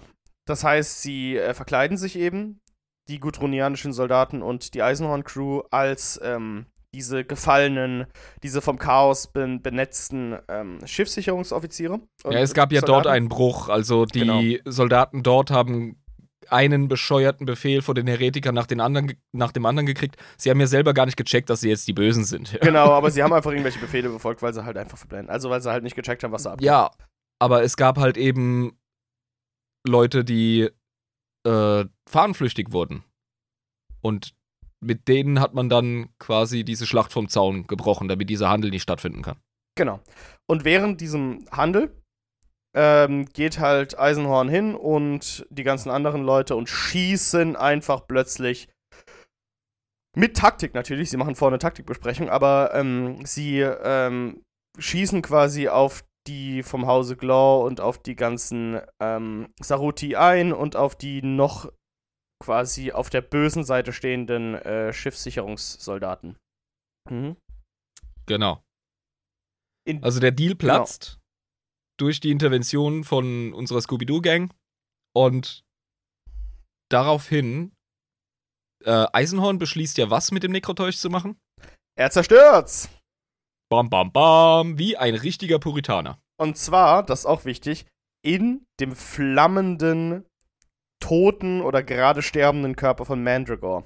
Denn Eisenhorn Ja! ist so ein fucking Chad und so ein fucking, keine Ahnung, krasser Dude, dass der eigenhändig einen Champion der Emperor's Children killt. Das gestört, ey. Also er war in krasser Todesgefahr, äh, hat nicht damit gerechnet, dass er dieses Duell gewinnt. Aber er hat halt eine Schickimicki-Waffe, die auch geil gesegnet ist. Und mit der hat er es halt eben geschafft, Mandragore zu killen. Genau. Und zwar, äh, dieses Mandragore ist ganz, ganz schlimm bei dem Audiobuch. Wenn man das hört. Äh, ja. Aber er köpft ihn ja, ne? Und, ähm, Ja, Mann. genau, und er verbrennt quasi in dem in Flammen aufgehenden Körper des Chaos Space Marine das Nekrotäusch. Damit Und aber nicht das- das Ende. Ja, okay. Ja. ja, eben, das war der Punkt, an dem ich gedacht habe, krass, geiler Roman. Warum ist da jetzt noch so viel übrig? Weil das wäre jetzt eigentlich voll der klassische, vom klassischen Erzählbogen her wäre das jetzt der Endfight gewesen. Ja, geile Detektivgeschichte, äh, der Spur gefolgt, Kampfszenen, Action, bui bui bui. Und dann hast du deine, deine großen Widersacher, den fetten Endboss und hast äh, den Gegenstand gesichert, vernichtet. Also jetzt gehst du heim und schreibst einen Bericht und jetzt ist ja eigentlich fertig. Aber- und nein, ist es halt nicht. Nein. Weil wir haben vergessen, es gibt immer noch äh, Infight-Gewichse bei der Inquisition. Ganz viel. Yay! Inquisition. Eine geile Szene, ja. Er wird ja Supergeil. einberufen, mehr oder weniger. um sich quasi zu erklären, was zum Teufel war das? Weil das war ja anscheinend eine sehr wichtige Mission, die er abgeschlossen hat. Also in seinen Augen hat er sie ja beendet. Ähm, Ja. Mehr oder weniger. Und dann äh, trifft er sich mit verschiedenen anderen Inquisitoren und auch mit Space Marines, die am Start sind. Ähm, um quasi zu bereden, was zum Fick da gerade passiert ist und was los war. Das sind ja unsere Boys von der Deathwatch. genau, das sind die Deathwatch-Jungs. Da sind äh, Ja, vom Autoxenos. Genau, ein Captain der Deathwatch ist am Start. Vielleicht kann Lisa den Namen von ihm nochmal schreiben. Ich habe keine Ahnung mehr, wie der Typ hieß, aber der war auch ziemlich cool, weil der auch so beschrieben wurde, dass der irgendwie ein Krieger in Friedenszeiten ist, dass der irgendwie seinen Tee mit Ja. dem gespreizten Finger trinkt, irgendwie und so. Ja, ich glaube, das war der Librarian. Genau, der ja. Librarian von der Deathwatch, genau, der irgendwie mit so, mit so einem ganz kleinen Stift in seiner riesigen Pranke so alles mitschreibt, so richtig gesittet, ja. Dieser abgespreizte Finger, der einfach so groß ist wie ein Schlagstock. Genau, ja. Und ja. so, dü, dü, dü, dü, dü. Mit so, mit, so, mit, so, mit so einem kleinen Stift, so, oh, das ist sehr interessant. Und Eisenhorn schindet auch ultra Eindruck bei den Astartes. Also Ja. der, der hält sich nicht irgendwie die Hand vors Maul, der sagt klar, was Phase ist, bei allem Respekt, ja, den er ihnen zollt.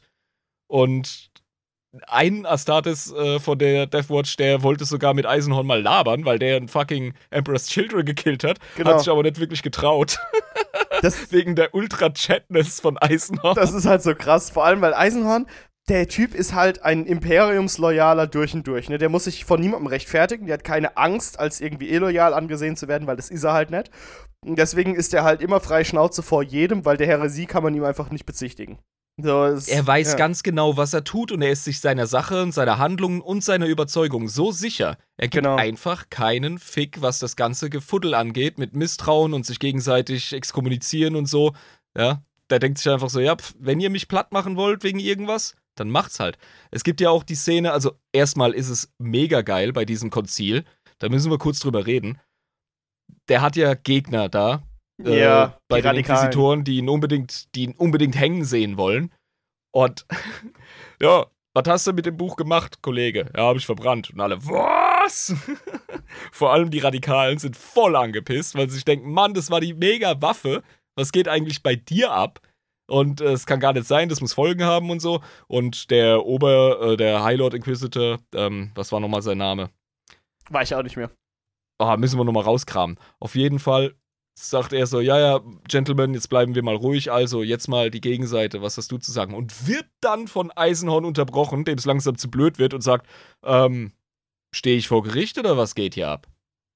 was, was macht ihr hier eigentlich? Also, nein, nein, wir Aber wollen nur alle Seiten hören. ja. Ja, da sagt er so, hey, Kollege, nix für ungut, aber das, was du da gerissen hast, das hat Tragweite und wir müssen drüber reden. Und Eisenhorn, ah, okay, gut. Genau, und dann kommt nämlich das Krasse. Also, erstmal der Konrad Molitor.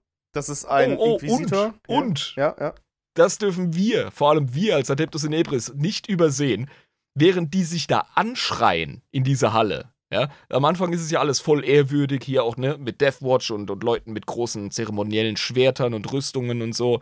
Und es ist alles voll ehrwürdig und bla. Und es dauert nicht lange, da fangen die an, sich gegenseitig anzubrüllen, wie die letzten Deppen bei Counter-Strike Go. Genau, ja, ja, ja, genau. Und Eisenhorn wird sogar vom, vom einen Inquisitor als Hurensohn beschimpft. Genau, richtig. Der wird als Hurensohn. Das habe ich auch so geil gefunden, dass einfach das Wort Hurensohn in dem Buch auftritt. So, Junge, so what geil. Ja. Der Hurensohn. Ja, also die sind Oh. richtig. Also, wenn ihr es nicht gelesen habt oder auch nicht angehört habt, das ist so die Stimmung, die da auftritt bei dieser, bei dieser Diskussion. Es wird eine zivile Diskussion, die ganz, ganz, ganz schnell umbricht in absolutem Beleidigungsrumgewerfe und, Das ist so geil, das kippt so hart, ey. Die sind da so heftig am Pöbeln. und, und das Witzigste also ist ja. Emotionen gehen hoch. Und das Witzigste ist ja, dass der gute Commodus Vogue, der ja am Anfang die ganze Zeit gesagt hat, ja, Eisenhorn, unsere Mittel sind nicht dieselben und Eisenhorn, wir sind uns nicht gleich. Und, ah, du bist ja eigentlich so ein richtig radikaler, obwohl es gar nicht stimmt. Der ist ja voll dann in dieser Diskussion auf der Seite von Eisenhorn und sagt so, Alter, natürlich muss die Scheiße zerstört werden. Wir können uns doch nicht hier mit irgendwelchen Chaos-Artefakten schmücken. Ja, und damit irgendwie arbeiten, Alter, das ist doch äh, das allerletzte, Mann. Das muss zerstört werden. Das ist das Einzige, was man mit Chaos-Artefakten macht, zerstören. Ja, und fragen auch immer wieder die Space Marines, wie sie gehandelt hätten. Und da sagt halt auch der Bruder Captain so, ich hätte das Ding auch verbrannt. Das also, das kann man nicht machen da mit diese Xenos äh, da. Aber da- Feuer anzünden. Ja, also also ich verstehe die Diskussion gerade gar nicht. Sind da gerade wirklich Inquisitoren, die sagen, man muss irgendwelche heretischen Artefakte benutzen? Hat schon seinen Bolter Und in der Hand. So. Zwischendrin so genervt von den Inquisitoren, wo er sagt, so, Leute, ich bin nicht hier für Politik, ich bin hier, um Leute abzuknallen. Also, wenn ihr mich fragt, ich hätte es auch verbrannt. Ähm, was machen wir jetzt? Also, Bolter polieren oder was los? Genau. Und äh, dann kommt ja eine ganz, ganz, ganz interessante Sache bei raus. Also erstmal wird ja so beredet und die sagen, ja, es ist alles eigentlich vollkommen in Ordnung, aber dann kommt raus, sie haben einen Gefangenen noch ähm, von den Glaws. Den, den Xenoarchäologen, der von ihnen gefördert wurde seit Jahren. Genau. Und den haben sie am Start. Das Interessante ist, ab dem Zeitpunkt, wo dann, also die Diskussion ist vorbei, die haben sich gegenseitig angepöbelt, aber äh, die, die, die Stimmen für das Zerstören des Nekroteuch haben überwogen.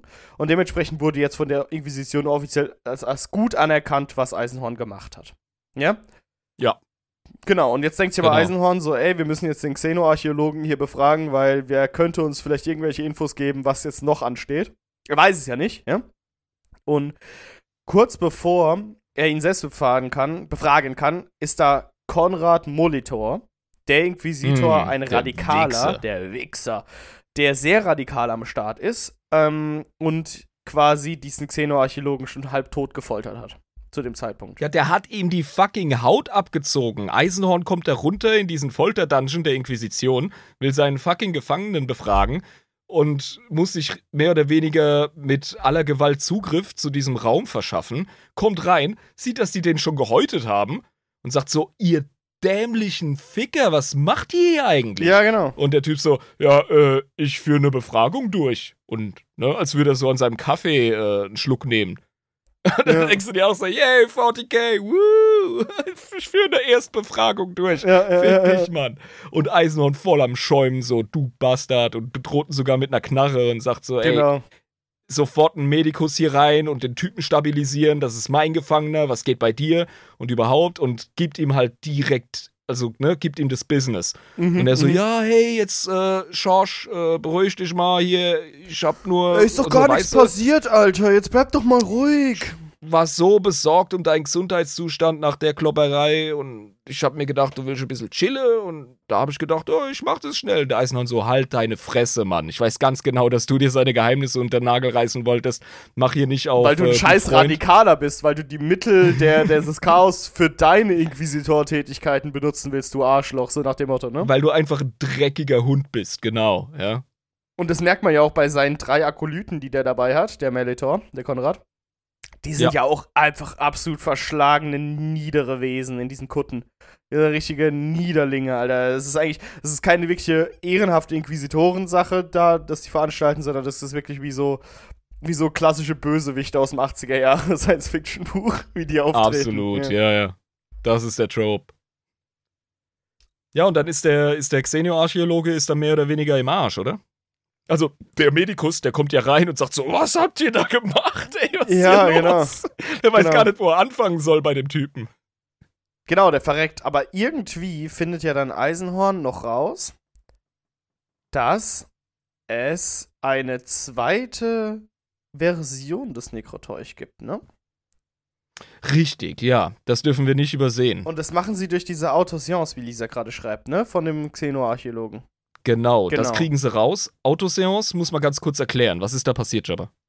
Die gehen in den Kopf des gerade verstorbenen Xenoarchäologen und äh, holen sich quasi seine, Letz seine, seine Gedanken raus, ne? Also die gehen quasi in den. Es ist, eine, es ist ein psionisches Ritual, was sie da durchziehen. Genau, genau. Und gehen quasi in. Also sie begegnen der Seele von dem äh, Xenoarchäologen, bevor der Warp sich selbige einverleiben kann. So ähnlich wie wir es bei den Drukari besprochen haben, mit den ähm, äh, Hermonculai. Genau, genau. Mhm. Richtig. Also es Also ist kurz Offenbar nach dem Tod, ist eine ja. Seele, genau, eine Seele ist erstmal eine Weile so am, am Rumeideln, ja, ist so ein bisschen AFK auf der Map, bis halt äh, entsprechende Dämonen kommen und sich die reinsnacken. So ungefähr kann man es erklären. Genau. Und äh, in der Zeit benutzen, nutzen sie halt die Gunst der Stunde und holen sich halt die ganzen Informationen, die sie noch holen können und denken sich so, fuck, die Saruti sind in Besitz einer Kopie des Necroteuch. Ähm, das ist gar nicht gut. Der Scheiß muss zerstört werden. Mhm. Also, ja, es gibt quasi eine Version in Saruti-Sprache, in Anführungszeichen. Wie genau das aussieht, das äh, werden wir am Ende bei dem Saruti-Spotlight dieser Folge nochmal anschauen. Genau. Aber der Käse ist auf jeden Fall noch nicht gegessen, stellen sie fest. Eisenhorn und äh, Vogue sind da in dieser Autoseance darauf gestoßen. Und ja, es ist ja recht verdächtig, dass der gute Xenoarchäologe die relativ hinhält bei dem Gespräch. Ne? Das macht er jetzt mit Zweck. Ja, genau, weil der halt auch einfach weiß, dass sie das nicht erfahren dürfen. Das ist total wichtig, weil die Glor-Familie, das haben wir gar nicht erwähnt, die sind tatsächlich weggekommen bei dem Angriff, ähm, bei dem geplatzten Deal auf dem einen Saruti-Planeten. Sind Ja. die tatsächlich mit äh, Schwebeflugzeugen oder wie die Dinger, ich weiß, Gleiter, auf den Gleitern, äh, sind sie davon gekommen und haben sich verpisst. Äh, das heißt, Eisenhorn geht recht in der Annahme und das ist auch einfach das, was jeder normal denkende Mensch auch dann in der Situation denkt. Scheiße, die holen sich die Kopie. Fuck. Hm. Das heißt, das Ende ist noch lange nicht erreicht. Wir müssen jetzt den fucking Hauptplaneten der Saruti angreifen. Anders wird das nix. Und jetzt wird so 40k, ey. es wird also eine Streitmacht gesammelt, um direkt die Saruti anzugreifen. Denn die Heretiker, die äh, haben das ja jetzt auch vor. Die wollen sich das jetzt mit aller Gewalt holen, weil der Deal mit den Saruti ist geplatzt. Offenbar sind die Beziehungen jetzt auch nicht mehr so knusper. Mhm. Und ja, dementsprechend gibt es jetzt zwei durchgeknallte Menschenparteien, die diesen Xenos ans Leder gehen. Genau, aber äh, ein, ein wichtiger Teil, den man hier beachten muss, ist, es geht beiden Parteien eben nur um das Nekroteuch. Die Sarutis waren, Ja, genau. die Saruti waren schon von Anfang an für alle Beteiligten komplett irrelevant. Die waren Mittel zum Zweck. Das ist Ja, ja, sicher. allen Leuten scheißegal, wie es diesem Volk geht. Die wurden einfach ähm, ausgenommen für eben entweder die Zerstörung oder das ähm, Bekommen des ne Nekroteuchs. Genau. Aber ein weiteres wichtiges, sehr 40k-iges Element, auf das ich zurück wollte, der Grund, warum der Xenoarchäologe bei der Autoseance die beiden hingehalten hat. Die haben ja gesagt, hey, wir können einen Deal machen, bevor jetzt irgendwelche dunklen äh, Warpwesen kommen und sich deine Seele reinsnacken. Erzähl uns, was wir wiss wissen müssen und dann vernichten wir deine Seelenpräsenz und dann musst du zumindest nicht bis in alle Ewigkeit als, als Warp-Bitch leiden. Ja, und das hat er dann gemacht. Nee, hat er nicht. Ah, nee. Moment, hat er nicht, ne? Der hat die hingehalten in dem Wissen, Genau so dass das. sich eine Mhm. Dämonenpräsenz anbahnt. Und dann ist er ja in dieser riesigen Säule aus Blut und Gewebe und Augen und Tentakeln, Genau, Knöchernen, ja. ist er dann äh, ins Materium gekommen und hat dann aus seinem Leichnam heraus quasi, war er dann eine Dämonenpräsenz und hat dann angefangen, da nochmal irgendwie Scheiße loszutreten und den mussten sie halt übel abflamen und so. Und da hat Eisenhorn halt auch Vogue gerettet, mehr oder minder. Genau, genau so war Also das. der war dann Mhm. auch ziemlich zermatscht und das war für mich halt auch nochmal so ein richtiges 40k-Ding. Also immer, wenn du rummachst mit so einem Scheiß, hast du immer die Gefahr, dass der Warp in die Realität reinblutet. Und der Typ, der war so weg, ja, und so ähm, hasserfüllt, dass er gesagt hat, ich leide lieber bis in alle Ewigkeit im Immaterium, bevor ich euch einen kleinen Sieg gebe. Ich warte jetzt auf diese fucking Dämonenscheiße und dann kann ich euch noch so richtig schön in den Sack treten. Mhm. Dieser, dieser, dieser Also stille um Triumph. Hass. Genau, und dieser, dieser freudige, stille Triumph in der Situation, genau. Es gibt wirklich Leute, die so kaputt sind, dass sie sich selber dreimal in die Kniescheibe schießen, nur damit sie dich mal zwicken können. Mhm. Weißt du? Und so, so war das. So war das. Genau. Äh, eine Sache, die Lisa noch geschrieben hat, die auch noch wichtig ist, die Glaws hatten eben auch Angst vor den Emperor's Children, weswegen sie auf den Hauptplaneten der äh, Saruti geflohen sind. Ja, eben, die haben gewusst, dass Ja. ihre Auftraggeber jetzt so richtig, danke Lisa, dass die jetzt wahrscheinlich voll angepisst sind und du willst dich ja nicht mit einer gefallenen Legion anlegen. Ja, Also hingehen, aufräumen, zumindest die Saruti-Version, die nicht in unserer Sprache abgefasst ist, sich schnappen, damit wir wenigstens ein bisschen was vorweisen können. Genau. Aber es kommt ja auch später raus, diese Saruti-Version ist gar nicht so schlecht, weil äh, da kommt es wieder auf den ekklesiarchen Dazo an. Aber da kommen wir später noch drauf. Ähm, genau. Und es ist so, dass eben die eine Armee dann zusammenstellen und sagen, okay, wir müssen jetzt einfach dieses verfickte Scheiß Xenos-Sprachenbuch, ähm, diese, dieser Nekroteuch, den müssen wir uns jetzt holen, die Originalversion, damit das Ding für alle Zeiten aus der Existenz gebannt wird und dass eben die Familie Glor nicht ihren Slanesh-Kult-Scheiß abziehen kann. Ja? Oberste Ja, und man will halt auch eben die Heretiker nicht stärken. Also selber darauf verzichten, diese, dieses krasse Machtinstrument zu haben und es eben auch dem Feind nicht ermöglichen. Genau. Also ganz klassisch den scheiß Ring einfach in die Höllenschmiede werfen. Genau, darum geht's. Einfach, wirf es ins Feuer! Nein. So, also. Isildur! Ja, Ja, Gespräch zwischen Puritanern und Radikalen. genau, ja. Und die Radikalen sind halt auch in der Situation einfach die Dummen. Weil das Nekroteuch, das wird dich einfach ins Chaos stürzen. Ne, weil das wird auch ganz, ganz Also- geil beschrieben, weil Eisenhorn hat das ja auch zwischendurch in der Hand gehabt. Und innerhalb, also binnen Sekunden wurde er ja von Lockt Chao- ihn. lockt es ihn und wird von Chaospräsenz quasi umgeben und sagt, wieso sollten wir dieses Buch der Wahrheit nicht für uns benutzen? So innerhalb von fünf Sekunden, so hat er das in der Hand. Ja, Und, sofort wird er überwältigt von der kosmischen Schönheit, dieser Wahrheit Genau, und ja, ja. der Macht und bla und überhaupt. Und dann irgendwann schüttelt er sich kurz den Kopf, denkt sich, oh fuck, ey, ich muss das jetzt dringend verbrennen, das ist viel zu geiles Heroin. genau. Und das wäre ja auch das, was den Radikalen passieren würde. Wenn ein Radikaler so ein unfassbar mächtiges, arkanes Buch in die Hand fällt, dann wird der wahrscheinlich zu einem zu einem Das Heretiker. ist das Argument der Puritaner, dass immer das Risiko besteht. Wenn du mit dem Warp rumfuddelst, fuddelt der Warp mit dir rum. Wenn dich im Teufel anlegst, verändert sich nicht der Teufel. Der Teufel verändert dich. Oder Nietzsche, wenn du lang genug in den Abgrund starrst, startet zurück. Genau, diese Variation der, der, der verschiedenen Sprichwörter. Ja, genau. Es ist, ja, also es kommt original von Nietzsche, aber ja. Ähm, und genau, deswegen müssen sie jetzt an die Scheiße kommen und den Ring ins Feuer werfen. Also wird eine riesige Streitmacht zusammengekloppt. Äh, ein Haufen, ähm, also erstmal die, die fucking Deathwatch, die ist jetzt richtig geil, ja, die darf jetzt ballern. Dann ähm, ein Haufen Inquisitionstruppen, beziehungsweise halt eben Astra Militarum, das abkommandiert wird.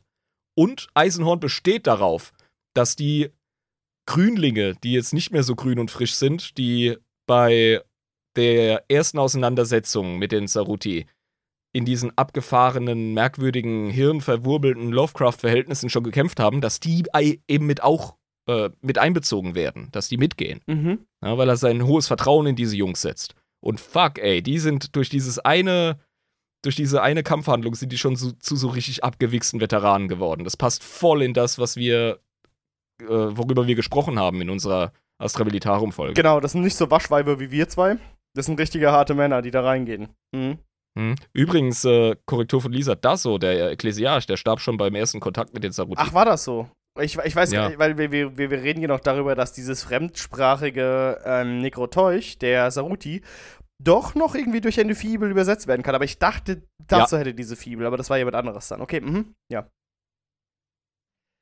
Was auch cool ist, Eisenhorn erwähnt gegenüber den Astartes, dass die Jungs, die Truppen, die dort kämpfen sollen, auf diesem Saruti-Planeten, dass die verdammt nochmal halb tot gedrillt werden müssen. Ja, genau. Er sagt einfach hier unter widrigen Bedingungen und gibt ihnen irgendwelche Gewichte und macht sie fertig und zeigt ihnen einfach, was wahre Angst bedeutet, damit sie quasi richtig in den Kriegeinsatz gehen können, ja. Ja, weil er einfach weiß, dass es ein außerordentliches Schlachtfeld geben muss. Und, und ja, die, die Deathwatch so, ja, ähm, deinen Eifer in Ehren, aber wir wissen schon, was wir machen. Und er so, nein, ich mein's ernst, hört mir zu. Ich will, dass die Jungs sich nach dem echten Kampfeinsatz sehnen, wenn ihr mit denen fertig seid. Und die so, okay, uh, easy, we've got a badass over here, okay, alles klar. Genau, und wie er auch einfach sagt, wie er sich gefreut hat, dass er den Librarian der Deathwatch zum Lachen bringen konnte. Ganz einfach dadurch. Ja, Ja. Ich werde es meinen Genau. Männern sagen, aber mit ähm, angemesseneren Tönen oder so und lacht dann. genau, ja. und er doch so, ist mir scheißegal, wie du es ihnen sagst, Hauptsache sie checken die Message. ist voll angepisst. Ja, wirklich, und lädt sich so vor, so, Jungs, das ist mir jetzt wirklich scheiße ernst. Hört auf zu lachen. so, ja. Astartes hin oder her, aber ich hab euch jetzt was zu sagen, hey. ja, genau. Und darauf mache ich noch ein drittes Bier auf. Ich weiß nicht, wie weit du bist. Ja, ich hab's hier liegen. Okay. Stehen besser. 3, 2, 1. Go. Genau. Und äh, das ist auch einfach so eine geile Sache, weil diese Szene zeigt einfach, wie fucking wichtig diese persönliche Fehde, die jetzt Eisenhorn hat, mit der ganzen Situation, ähm, dass er quasi dann so das, das, äh, ja, das Oberkommando dann in dem Sinne an sich reißen will und sagt so, ey Leute, passt auf, ich war da selbst dabei Das- bei der Situation. Ja, nicht unbedingt das. Ich glaube, es ist eher ein Ausdruck davon, dass er ja immer so eine kleine Kontrollsucht hat. Erinnerst du dich, wenn er nicht am Steuer ist, bei irgendwelchen Flugmanövern, die haben ja auch irgendwie so eine Space-Schlacht kurz. Also, wie gesagt, Action gibt's genug in dem Buch. Ja, da können wir halt nicht viel drüber reden, muss man selber lesen. Genau, ja. Aber immer wenn Eisenhorn in der Situation ist, in der er gerade nicht handeln kann, dann kriegt er so ein bisschen, ne, dann kriegt er einen Rappel. Dann ist er Das kann er nicht. äh, unruhig. Genau. Also er, er nimmt seinen Job einfach fucking ernst und möchte halt die Sachen im Griff haben. Ich glaube, das ist eher das. Ja, das, das kann sein. Also er, er ist halt wirklich ein Inquisitor mit Fleisch und Blut. Also wirklich jede Phase seines Seins ist einfach Inquisitor und er will das halt mit bestem Wissen und Gewissen durchführen. Alles. Ähm, und das. Das Buch sollte heißen, halt. die ganze Reihe, Eisenhorn, Inquisitor aus Leidenschaft. Weißt du, mit so einem geilen äh, Groschenroman-Cover. So, ja, Weißt du, diese Hausfrauenroman. genau, was der braucht, ist, der braucht so eine richtig lange Mähne und muss oberkörperfrei sein, muskulös, ja. Und äh, muss irgendwie so Backwind im Arm haben, irgendwie. Obwohl nichts in der Story dazu beiträgt, irgendwie, dass die zusammen werden oder so, aber du brauchst irgendwie dieses Cover. Mit so einem, an- mit so einem angewiderten Gesichtsausdruck. Ah, Pariah, oh, fuck, Genau. Unberührbare. aber du brauchst irgendwie dieses Cover, ja. Sei es drum. dann kommt ja tatsächlich der Warhammer Action Showdown, Ja. weil jetzt gibt's de facto zwei direkt aufeinanderfolgende Invasionen auf den Saruti-Planeten. Und die wird so göttlich beschrieben, wie ein Jagdgeschwader nach dem anderen niedergeschossen wird und äh, irgendwie alles in Flammen aufgeht, ne? Die da rein müssen. Also die Heretiker sind kurz vorher da und treten schon die Scheiße los. Und dann kommen die Loyalisten mit Eisenhorn und Co. hinterher. Also es ist quasi so eine Art Doppelschlag auf diesem Planeten. Genau. Und äh, es ist auch so geil, wie Eisenhorn einfach äh, irgendwie so drauf drillt, dass er da jetzt unbedingt runter auf den Planeten muss. Ja. Und Ja. Ähm, das aber irgendwie in der Situation halt einfach super schwierig ist, halt um, um einen herum alles explodiert und alles irgendwie losgeht, ne? Wird auch relativ lang beschrieben, irgendwie, wie quasi so die, die, die Luftschlacht über dem Planeten stattfindet mit den ganzen äh, Geschwadern, die da am Start sind. Das sind so Beschreibungen, da steige ich immer ein bisschen aus. Also da komme ich oft nicht hinterher. Ich finde es aber gut, dass sie drin sind. Weil es dem Ganzen so ein Gewicht gibt. Das gibt dem Ganzen nochmal so eine Gravitas. Genau, aber äh, es geht halt darum, Jagdgeschwader geben sich gegenseitig, Flugzeuge explodieren, Raumschiffe explodieren, alles übel. Und Eisenhorn schafft es zu landen. Ähm, mit Fischig und, nee, nicht mit Nee, Fischig ist im Arsch. Der ja, der, der, war, unbedingt der mit, war verwundet, der war verwundet. Und, ähm, genau. der ist krankgeschrieben, Genau, ja. Genau, Fischig ist krankgeschrieben und äh, wer auch noch oben ist, ist Uber Amos. Amos, der alte 200 Jahre alte Ja. Mann, der ist ja äh, kein Kombatant in dem Sinne. Das heißt, den kannst du vergessen. Genau. Ähm, aber er nimmt. Genau, Fischig hat ein halbes Gesicht und einen Arm verloren, wie dieser gerade schreibt. Genau, richtig. Der Fischig, Ja, der hat gekriegt, ey. Der, dem haben sie richtig eingebaut. der hat. aber Beckwin Ja. ist dabei. Beckwin ist dabei, äh, genau, und der hat auch Betancore mitgenommen. Äh, Ja. Und genau. Das heißt, die. Und Betancourt hat voll den Anschiss einfach. Also es, hat keinen Spaß, weil er einfach selber nicht fliegen darf. Ja, genau. Ist, weißt du, ich habe einen Kumpel, Kumpel, Alter, das ist eigentlich mein bester Freund. Ähm, der ist immer auf die Schwertkampf-Events gefahren, scheißegal wie lange. Ja, und auch nur er. Und das in so einem abgefuckten T3 VW-Bus, weißt du, voll mit Ja, genau. Wikingerkrempel und so. Und wenn du den als Beifahrer hattest, Alter, weißt du, über stundenlange Fahrten, die Ruhe selbst, alles im Griff, ja, konstant mit 120, 130 über die Autobahn. Wenn was schief läuft, immer alles geregelt. Aber sobald der irgendwie auf einer Fahrt zu Megges oder so auf Beifahrersitz hockt, Alter, ohne Scheiß, oh, pass auf, pass auf, und, äh, schrecklicher Beifahrer. Und genauso ist äh, fucking Betancore. wenn da- Fischig das Steuer auf den kriegt. Planeten Ja, genau. genau. Ja, und äh, genau, dann, dann landen sie quasi auf dem Planeten. Und äh, schon wieder kommen diese ganzen äh, klassischen Saruti-Konstruktionen. Bloß diesmal ist es halt nicht nur ein Handelsplanet oder dieser, dieser kleine Nebenplanet, sondern das ist tatsächlich die Hauptwelt. Und dort ist halt alles total verseltsamt, sagen wir mal so. Ne?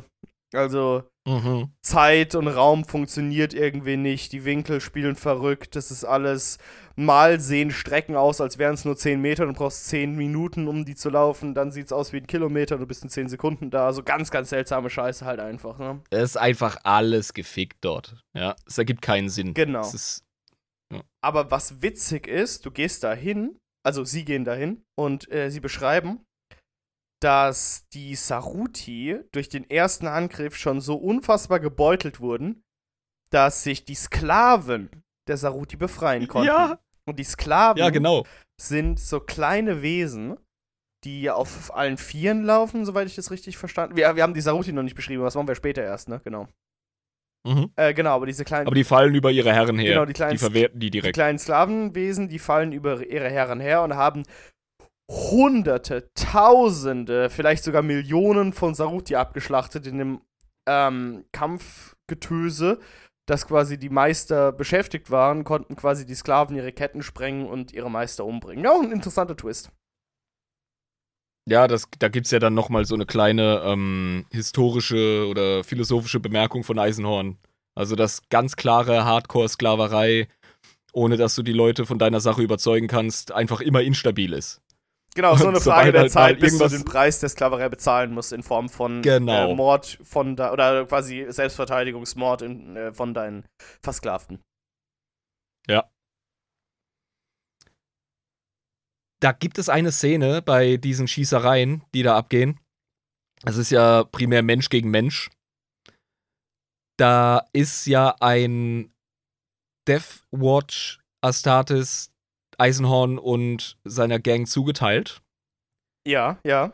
Und der hat irgendwie voll die Mühe bei der Kämpferei. Also, das ist wahrscheinlich einer von den Jungs, die Eisenhorns Warnung nicht ernst genommen haben. Passt auf, da ist alles ein bisschen fucky. Und er Und- denkt sich so, ich bin Astartes, ich bin ein bin Engel Astartes. Separator. Was willst du mir erzählen? Und fetzt einfach mit seinem Heavy Bolter durch das Gemüse, weil sie da in irgendeinem komischen tropischen Gewächshaus sind oder so. Und ballert da durch die äh, verdammte Botanik und trifft halt nix. Während Sterbliche um ihn herum so einen Headshot nach dem anderen landen. So, beo, beo, beo. Und Ja, das ja, Scoreboard wird immer krasser, ja. Und dann kriegt er noch einen Spruch vom Eisenhorn von wegen so, korrigier deinen Schusswinkel, Kollege. Und du hörst einfach nur sowas aus dem Servohelm gemurmelt, irgendwie im Sinne von Unverschämtheit. Ja, genau. Ja. Hier funktioniert das Und- nicht. Ja. Ich hab, ganz ehrlich, ich hab mich am Anfang an der Szene gestört. Weil, Weil das diese. Over the top ist, ne? Dieses Ast ja, weil, nee, weil dieses Astartes-Ding halt einfach zu arg ab, ab, angekratzt wird, einfach. In meinen Augen. Ja, die ganze Zeit aber in der ganzen Serie, ne? Also Eisenhorn ist so, oh, ich bin ein normaler Mensch, aber ich kann euch rumkommandieren. Oh, ich bin ein normaler Mensch, aber ich kann äh, be Nee, besser argumentieren nee, als nee. sie. Oder was meinst du? Nee, überhaupt nicht. Aber bei dieser Szene. Vorher bekommen die natürlich allen Respekt und die Beschreibungen passen und Astartes sind sehr gut in das Universum eingegliedert in dem Roman, finde ich. Aber Mhm, bei mhm. der Stelle, dass der Typ einfach nichts trifft und Asi die Mühe hat, das war mir einfach zu arg. Und Ja, klar, ja, ja. natürlich der, der Comic Relief, ja, der kriegt einen Spruch und äh, murmelt dann noch, äh, was muss ich mir hier von dem, von dem Wurstfinger da was sagen lassen, auch wenn er weiß, dass er gerade recht hat. Okay, witzig, aber na, hätte man vielleicht ein bisschen, das bin aber nur ich, keine Ahnung, ich weiß nicht, ob es anderen auch so Ja, geht. also mir ist das nicht so negativ aufgefallen. Ich habe auch einfach gedacht so, aber ähm, ja, du hast schon recht. Das ist halt, du kannst halt Astartes eigentlich nicht so behandeln, weil die sind halt einfach echt in der Storyline äh, zu hochgestellt, um so ein Comic Relief mit denen zu machen. Aber ja, gut, okay. Wenn Aber der Herr der- Dan Abnett das machen wollte, dann okay. Ja, also das ist jetzt auch so, ne? Kleinigkeit. Aber er kriegt ja, Ja. seinen geilen, ähm, er, er macht's ja wieder gut, weil es taucht noch ein Chaos Astartes, der Emperor's Children auf. Genau. Mhm. Und der gibt sich ja dann den übelsten Battle mit dem Deathwatch Dude und der Deathwatch Dude macht ihn hervorragend nieder. Also wirklich so äh, bis auf die äh, bis auf die Zähne ne, mit Haare reißen, in die Eier treten und so Der macht ihn zu seiner Bitch. alles drin. Und oh mein Gott, wie er den besiegt. Also richtig geil. Saugeil beschrieben. Verzeihung. Die Action-Szenen, das kann Abnett wirklich zusätzlich zu dem ganzen Detektivkram, was es zu Genau. einem guten, runden Roman macht. Also dieses Aufeinandertreffen und diese Astartes-Szene, die war mir einfach wichtig, dass wir die kurz reinnehmen, weil ja, das ist einfach beeindruckend. Genau, mhm. aber die ist wirklich, äh, das ist wirklich super und es ist auch super, wie dann beschrieben wird, wie sie sich eben durchkämpfen ähm, und immer mehr tote Saruti finden. Also es ist wirklich kein Kampf zwischen Saruti und den Menschen, sondern es ist wirklich ein Kampf zwischen Menschen und Menschen, weil eben um die Saruti wurde sich quasi bereits gekümmert von den Sklaven, die sich befreit haben. Beziehungsweise relativ schnell in dem Tumult bei den ersten Kampfhandlungen mit den Heretikern, was wir verpasst haben, weil Genau. wir denen natürlich nicht folgen in der Geschichte. Das heißt, ja. wir wissen nicht, ob das komplett die Sklaven war. Wahrscheinlich waren noch sehr, sehr viele Tote der Saruti auf Kappe der, der Heretiker, ganz klar. das, das stelle ich mir so vor, ja. Ja. Äh, genau. Und äh, die Kampfhandlung geht weiter, bis wir, wie bei so einem Videospiel, in der Endbosskammer landen. Im Endbossbereich. Hier, Ja. Endboss-Musik läuft.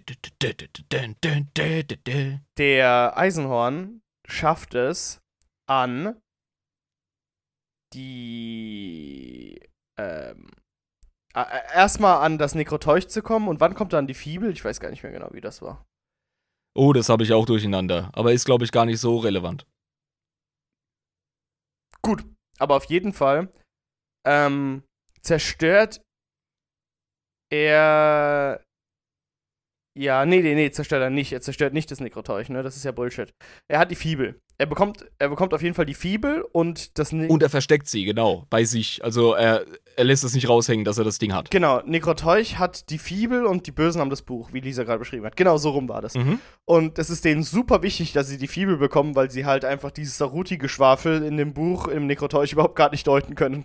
Absolut hilflos sind und denken so, scheiße, Mann, wir haben jetzt endlich das Buch, aber uns fehlt das Übersetzungshandbuch. Wir brauchen die Übersetzung und Eisenhorn hat die. Ähm, Und dann passiert etwas ganz, ganz Interessantes, nämlich Auftritt von nicht irgendeinem der Familie Glaw, nicht irgendwie ähm, anderen Bösewichtern, sondern der Inquisitor Konrad Molitor tritt auf die Bühne. Von dem wir schon vorher geahnt haben, dass es ein Arschloch ist. Ja, gehört, der scheiß Molitor, der Huso. Ja. Also der offenbart sich als richtig krasser Radikaler und will ums Verrecken das Nekroteuch sich unter Nagel reißen, obwohl man schon in Inquisitorenkreisen sich beraten hat, sich gegenseitig angeschrien, als Hurensöhne beschimpft hat, wie es Protokoll Wie ist. sich das gehört? und gesagt hat, wir vernichten das Ding. Das ist jetzt Gruppenbeschluss. So hat das Plenum sich jetzt dazu entschlossen und so machen wir das auch. Und er so, fickt euch, ich greife mir das Ding und ich verheimliche das auch noch. Weil er ja dann noch einen sehr, sehr plotwichtigen Funkspruch abgibt. Genau. Und er hat nämlich das Nekroteuch ähm, und gibt ein sehr, sehr interessantes Telefonat durch und sagt nämlich, Leute, ähm, wir haben hier äh, einen Planeten, der ist quasi verloren. Wir haben unsere Streitkräfte zurückgezogen. Jetzt brauchen wir mal einen Exterminatus. Genau. Und sobald du die Order gegeben hast, hältst du das auch nicht auf. Also der Planet ist kurz davor, vernichtet zu werden von der Flotte im Orbit. Genau. Und dann geht der Huso hin mit seinen drei Akolyten und erzählt das Eisenhorn ganz äh, nonchalant, wie man so schön sagt, sagt einfach so, ja, übrigens, ähm, der Planet wurde jetzt geexterminatus, fick dich, fick deine ganze Crew, fick deine eigene Mutter, äh, du gibst mir jetzt am besten hier die Fibel. Und Eisenhorn sagt, nee, Nö, nee, eigentlich gar nicht. so. hab ich gerade nicht so Bock drauf. Das ist in meinen Prioritätenkalender gerade relativ weit runtergerutscht, mein Freund Monitor. Also, keine Ahnung, kann ich gerade nicht bedienen. Sorry. Muss jemand anderen fragen. Wie kommt er aus der Nummer wieder raus? Ja, Monitor schickt ähm, zwei seiner Akolyten vor mit einem Codewort. Plötzlich verwandeln die sich in irgendwelche blutrünstigen Bestien und greifen Eisenhorn an. Arkoflagellanten. Das ist eine ganz, ganz knackige Sorte von, von Servitor. Das sind Leute, die sind ähm, enorm, ja, Servitor-mäßig halt einfach äh, enhanced, ja, und haben Bionik ohne Ende und Kybernetik. Und die kriegst du halt mit dem Codewort zum Ausrasten. Und dann sind die einfach nur hardcore blutrünstig, schmerzresistent und treten die Scheiße los. Ja, genau, was ich vorher noch vergessen habe, äh, das, äh, die Fibel bekommt er, indem er eben den Gorgon Lock tötet äh, in einem Gefecht, aber das ist egal. Auf jeden Fall hat er die Fibel von Gorgon Lock, den er umgebracht hat. So, Ja. genau. Und ähm, die beiden Akolyten, ähm, die sterben ja dann, ne? Und er haut ab. Die Arkoflagellanten Genau. werden besiegt. Genau. Und er haut ab. Und zwar ziemlich episch, ja, genau. Und der gute Malitor und der letzte Akolyt folgen ihm. Mhm. Melitor wird während der ganzen Hagelgeschosse aus dem Orbit, wo quasi die, der Exterminatus vorbereitet wird, ähm, wird Melitor, Konrad Molitor ja ähm, auch getötet. Der wird ziemlich zerfetzt, ja. Und zwar auch durch einen Unfall, also nicht durch, durch Eisenhorn. Ja. Und Eisenhorn denkt sich da in der Situation, fuck, jetzt ist der Molitor tot. Jetzt stehe ich da mit der Fibel und eine Gestalt, der letzte Akolyt von Molitor, erhebt seine Stimme. Der fucking Cherubael. Cherubael. Kleiner Seiten, äh, ja, kleine Seitenkommentar von mir. Der gute Eisenhorn sieht über das komplette Buch in seinen Träumen eine attraktive, bleiche, augenlose Gestalt. Als er gefoltert wird, der. Das hat ja einen Grund, warum der Mann nicht lächeln oder, oder grimmig schauen kann, weil seine Nerven im Gesicht einfach kaputt sind. Er wurde ja gefoltert äh, in der Villa der Glass. Genau. Mhm. Und Von, von Ober Da äh, von Gorgonlock, genau. Genau, und da hat er ja auch so ein Wahrheitsserum verabreicht bekommen und dann kriegt er halt erstmal so die Testfragen und eine Frage war, was ist deine größte Angst? Und das sagte der Mann mit den leeren Augen. Genau. Und war selber überrascht über diese Antwort und hat dann gecheckt, fuck, ich bin wirklich gedrogt hier. Genau. Und dass dieser Mann mit den leeren Augen stellt sich heraus, der die ganze Zeit in der Story, von dem erzählt wird, schon ganz am Anfang, in dem ersten Kapitel, wo es um einen gefundenen Log-Eintrag eines, ähm, eines Inquisitors geht, geht es um einen Charakter namens Cherubael. Und eine Sache, die ähm, man sagen muss, ist, dieser Cherubael ist, wie gesagt, dieses Wesen mit den leeren Augen und dem, der attraktiven Gestalt. Ist ein fucking Dämon. Genau. Ganz, ganz plain and simple, ja. Der offenbart sich am Ende Eisenhorn und Elizabeth Beckwin, weil das sind die beiden, die am Ende in der Endschlachtposition sich befinden quasi da und äh, Ja, genau. ähm, sich durchgekämpft haben.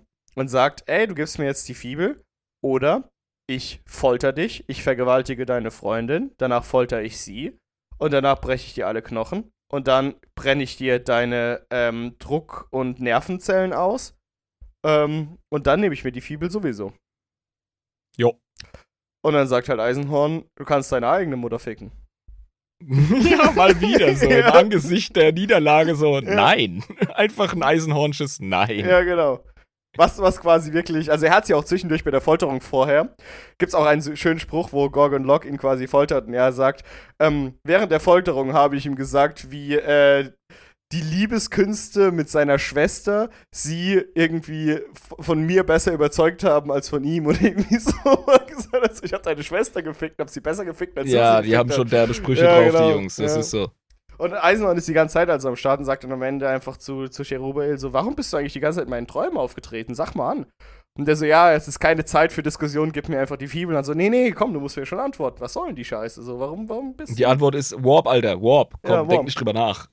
Und dann will er ihn ja irgendwie äh, psionisch angreifen. Dann sagt er, ah, ich habe hier übrigens Elizabeth Beckwin am Start und die schirbt mich ab, du Huso. Und er so, oh. Und sie so, hallo. Ja, oh, ich bin übrigens auch da. Und er, oh, äh, krass, woher hast du die denn? Dann hat er gesagt, ja, äh, genauso wie du in meinen Träumen aufgetreten bist. Schicksal halt, ne? Hm. Cool. Bitch. Ja. Bist nicht der Einzige, der Schicksal beeinflussen kann, du Huso. genau. genau. Und, äh, was dann interessantes auftritt, ist, die ganze Diskussion geht immer weiter. Der gute Cherubael will unbedingt an die Fibel, weil er halt eben das Nekroteuch hat. Und Eisenhorn macht den absoluten Boss-Move, nimmt die Fibel raus, Cherubael freut sich schon, knallt die aufs Dach und tritt sie einfach kaputt. Jo. Auf die primitivste Art und Weise. Einfach zerstört. Einfach drauf eingetreten. Fick deine eigene Mutter, Alter, du kriegst es nicht. Oh, das willst du? Hä? Willst du das? Krach. Ja. ha. Tja, hast du gedacht, hä? Hast du gedacht, mein Lieber? Hm? Ähm, Cherubal ist super sauer, aber auch beeindruckt von Eisenhorn in der Situation. Ja, wäre ich auch. Er ist halt äh, knallhart, der Chat. Es ist so. Genau, aber man merkt es auch, und das finde ich auch sehr gut geschrieben am Ende, ist mir auch aufgefallen, dass der gute Dämon, der hat Gefallen gefunden an Eisenhorn so ein bisschen, ne? Denkt sich so, ah, du verdammter Huso, das war ziemlich cool von dir eigentlich, was du da gerade gemacht hast, so. denke auch, dass ich nicht zu viel am Spoilen bin, wenn ich dir sage, dass der Cherubael in der Eisenhorn-Reihe nochmal auftaucht. Ja, das, ist, sehr klar. Aber, Ja, ja. Das- Das, Foreshadowing quasi. und der Cherubael will ihn ja killen, aber plötzlich, wer tritt ein? Fucking Fischig. Der Typ, der nur mit einem Arm und einem halben Gesicht in dem Schiff ist, fliegt zusammen mit Amos darunter und äh, schießt quasi Eisenhorn den Weg frei. Und Eisenhorn kann sich mit Beckwin zusammen auf ähm, das Schiff fliehen und haut vom Planeten der Saruti ab, bevor der Planet weggeexterminatust wurde. Was halt geil ist, weil er ja ganz klar Hausarrest bekommen hat von Gregor. Also, das hieß ja, äh, Ja. Coach, wechsel mich ein, ich kann noch. Na, Digga, du hast keinen Arm Ja, und genau. dein halbes Gesicht, deine halbe Fresse Genau. ist weg, ja. Äh, du bleibst jetzt mal schön hier auf Krankenstation. Und das ist halt so dieser klassische Trope von wegen ähm, Befehlsverweigerung, die den Tag rettet, weißt du? So. Genau. Und er so, go, Verdammt go, go, mal, wir müssen da Cunningham. runter. Ja. Ich Ich würde Ihnen am liebsten direkt Ihre Marke wieder abnehmen, aber ich kann nicht mit Ihren Resultaten streiten, Cunningham. Genau, ja, irgendwie so. Äh, Chief Inspector Brown, wie hätte ich denn sonst den Kriminellen schnappen sollen? Cunningham, du hast die halbe Stadt in Schutt und Asche gelegt. Wie soll ich das den Oberkommissar erklären? aber Brown. so, ja. So geil. Ja, Ja, also ja, genau. Fischig, geile Scheiße einfach. Genau, und Fischig Ja. hat quasi den Tag gerettet und Fischig, der am Anfang der nervige Arbitrator war auf Hybris, der einfach irgendwie Eisenhorns auf die Pelle gerückt ist. Ja, werden wir sehen, ob du Inquisitor hier allein deine Ermittlungen machen wirst. Und der Eisenhorn so, ah, fick dich, dann komm halt mit. Der rettet am Ende Ja. des Buches äh, Eisenhorn und Beckwin das fucking Leben. Genau, Genau. es fängt, wie du gerade gesagt hast, fängt es an mit so, hey, ich vertraue dir nicht, ich vertraue dir auch nicht. Äh? Und dann am Ende, Eisenhorn! ich komme!" Fischig! Knapp bist du ja, ich liebe dich. ja. Bromance to the max, ja. Genau. Und das ist die Conclusio von Eisenhorn Xenos quasi. Was für ein Ritt, ernsthaft. Also das hat Ja. uns jetzt tatsächlich zwei Stunden ge äh, gekostet und wir haben nicht alle Einzelheiten besprochen, die wir vielleicht hätten besprechen wollen, aber jo, weißt du, kannst auch keine fünf Stunden Folge machen. Das Audiobuch, die ungekürzte Version, geht ja ununterbrochen vier Stunden. Elf. Elf. Elf Stunden, ja. Elf Stunden. Geh ja, mal, geh mal auf stimmt, Spotify, elf. elf. Stunden, ja. Ja, elf. Also, siehste, ne? Ja, sonst könnte man es ja easy hören, aber elf Stunden an einem Tag ist halt schon stramm. Also, ich habe mir das mal irgendwie überlegt, so, ey, vielleicht höre ich es ja noch mal kurz vor der Podcast-Folge, um mich noch mal auf. Aber da habe ich gemerkt, elf Stunden kann ich nicht hören, das ist zu viel. Vergiss das es, ist vergiss viel es. zu viel, ja. Ja, das Buch, ey. Also, wir haben es am Anfang schon mal gesagt. Das ist ein guter Einsteigerroman in die 40k Bücherwelt. Der ist, Da ist nämlich ja. alles drin einfach. Der ist super spaßig. Der ähm, ist wirklich richtig, richtig spannend. Man will dabei bleiben, man will wissen, wie es weitergeht. Die Charaktere wachsen einem so ans Herzen, ähm, weil die halt eben auch so schön individuell und so cool geschrieben sind. Ähm, es ist auch deswegen so super interessant, weil es eben nicht so aggressiv grimdark ist. Es ist, äh, will dir nicht ins Gesicht springen mit, oh, es ist so traurig, es ist so schlimm, äh, sondern das ist einfach nur eine interessante Sci-Fi-Krimi-Geschichte. Ne? Ja. Ähm, aber hat eben auch sehr, sehr viele Elemente, ähm, die das Universum sehr, sehr, sehr gut darstellen und umschreiben. Ja, ich glaube, dass die Vielfalt des 40k-Universums in Xenos relativ gut dargestellt wird, weil sie ja eben von Planet zu Planet reisen und verschiedene Aspekte der Gesellschaft zeigen, sprich Unterwelt und äh, eben auch die Noblesse, ja, also die Oberschicht und äh, verschiedene politische Verwirbelungen, wie eben zwischen Inquisition und äh, Regierungen, beziehungsweise Inquisition unter sich. Ja, genau. Du hast eine kleine Prise Astartes drin, was ich gut finde.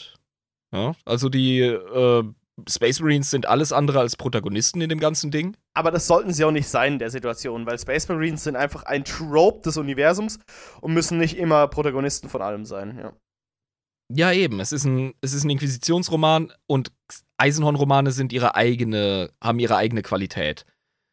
Also, ja, ich will es aber nicht nur in einen äh, voll geil 100% 10 von 10 Punkte Licht rücken. Es gibt auch so ein, zwei Sachen, die fand ich eher behäbig. Mhm, mhm. Also, äh, Abnett, der gibt sich große Mühe, die Welt gut auszugestalten, vor allem auch durch Nebencharaktere und benennt halt jeden Einzelnen und gibt jedem Einzelnen so ein bisschen eine Beschreibung. Also spätestens äh, beim siebten Mitglied des Adelshauses Glor, das vorgestellt wird, habe ich mir gedacht, so ja, okay, und jetzt, also bin ich hier bei Game of Thrones oder was? Muss ich mir jetzt hier ganze Stammbäume merken? Genau, weil Ja. äh, das fand ich auch interessant. Bei dem Ball, ich, ich weiß, welche Szene du meinst, wird ja jeder Unterhändler beschrieben. So, ah, ein Ja. unterdringlicher, glatzköpfiger Unterhändler namens Dödödö Dödödö erzählt gerade mit Gorgon Lock und sie lachen äh, hämisch, während ich mich mit Beckwin zusammen durch die Menge, äh, ne? Und dann denkst du so, wa warum wurde jetzt gerade der Unterhändler beschrieben? So, der kommt danach nie wieder vor. Irgendwie. Es kann ja auch gewollt sein, das ist es wahrscheinlich. Ich denke, er ist ein sehr bewusst schreibender Autor. Es geht wahrscheinlich auch darum, dass du diese Informationsfülle bekommst, damit du auch den Plot nicht direkt durchschaust. Ja, okay. Damit du nicht direkt merkst, um wen es geht. Das wäre meine Erklärung dafür. Ich fand es allerdings leicht ermüdend als Leser hin und wieder, weil ich die Orientierung verliere bei zu vielen Namen. Ja. Das ist sicher ein Stilmittel, Ja, aber ja. mich hat es ein bisschen abgeturnt. Aber ohne Scheiß, der Fluss in dem Buch. Also es gibt ja eigentlich keine Durchhänger, oder wie hast du das gelesen? Nee, weil äh, wir haben jetzt ja auch Schwierigkeiten gehabt, nicht jeden, äh, jede eigene, eig, äh, einzelne Passage des Buches äh, detailliert zu erklären. Ja, weil, genau. weil, weil es so einfach ist, weil das Buch bietet es einfach an, es wiederzuerzählen. Weißt du, du, du hörst es einmal Ja. und die Szenen sind so richtig schön fragmentiert als eigene Kapitel, die komplett verständlich sind, die absolut logisch sind, die absolut Sinn ergeben. Und gut zusammenhängen. Also Genau. der Flow ist einfach da. Und, und eigentlich willst du es bei so einer Zusammenfassung komplett nacherzählen. Das ist so das, was irgendwie in deinen Knochen steckt. Das willst du irgendwie, weil anders wird's, weil es ergibt einfach so viel Sinn, dass du es einfach genauso erzählen willst. Weil es halt so gut es ist gut zusammengewoben. Ganz klar. Ja. Genau. Was Eisenhorns Entourage angeht, nochmal beim Thema Charaktere. Es ja, fällt einem vielleicht einfach zu bemängeln, dass nicht ganz, äh, dass nicht überall viel Charakterentwicklung passiert. Also wir sehen es auf jeden Fall bei Beckwin in einem gewissen Maß. Ja. Aber ansonsten ist das irgendwie so ein bisschen Videospielmäßig. Das hat, es hat so jeder seine Rolle, weißt du? Ja. Amos ist so der, der, der Menschen, der menschliche Computer, halt wie, wirklich wie so ein Meister. Ja. Und dann hast du Fischig als den Muskel und du hast den Piloten und du hast, äh, also jeder hat so seine Rolle, hat so seine kleine Nische, in die er gut reinpasst.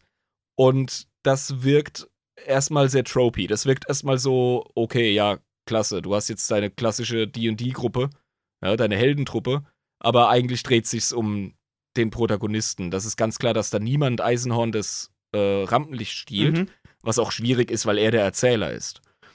Das, was mir halt aufgefallen ist, wenn wir jetzt eine, eine, eine gedankliche Skala aufbauen zwischen ähm, Romcoms, wo es nur um die Charaktere geht und deren Entwicklung, ja, äh, und eben irgendwelchen äh, Thrillern, wo es wirklich nur um die äh, Erzählung geht und wenig um die Charaktere, die am Anfang schon existieren, dann ist Eisenhorn Xenos sehr, sehr weit beim Thriller-Ding. Ne? Also es geht sehr, sehr wenig um Charakterentwicklung und mehr um die Umstände, die quasi dazu sorgen, dass die Gruppe irgendwo hingebracht wird und irgendwo hingetrieben wird. Aber die Charakterentwicklung ist tatsächlich, bleibt wirklich auf der Strecke, muss man wirklich sagen. So ein bisschen. Also würdest du mir zustimmen, wenn du sagst, die Plotpoints stehen im Die Vordergrund? Bloodpoints stehen 100% im Vordergrund. Ja, aber das wird ja auch jeder merken, der das Buch liest. Also das ist ganz klar.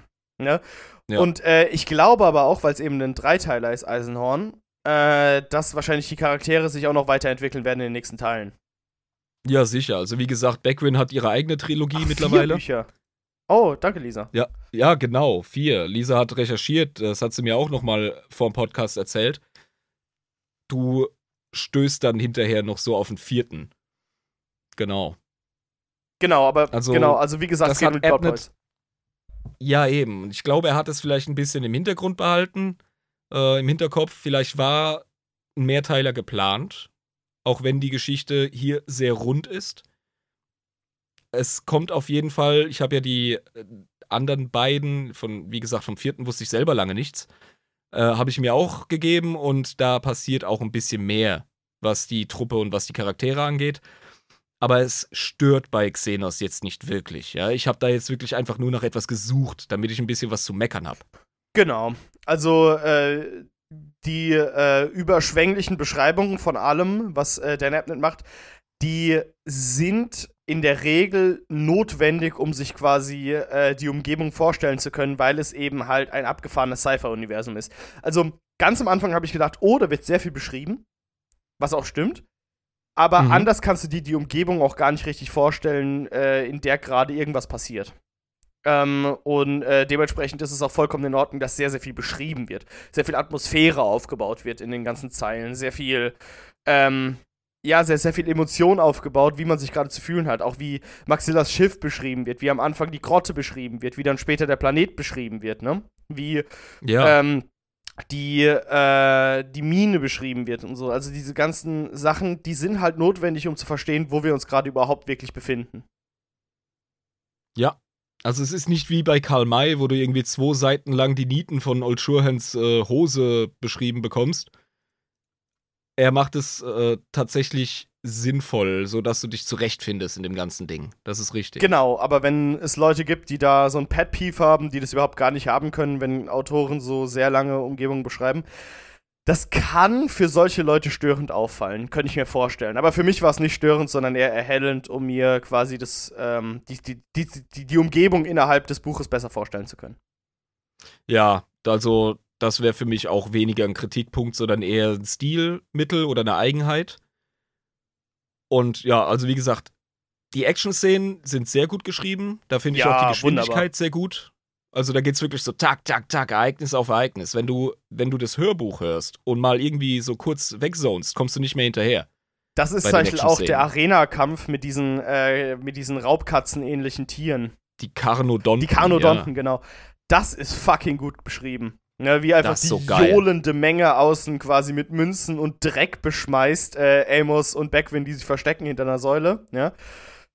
Damit die quasi wieder rauskommen. Fucking Haldane kriegt Asi auf die Mütze, ja. Haldane Also- haben wir gar nicht besprochen, der, der Akolyt von ähm, Commodus Vogue, genau.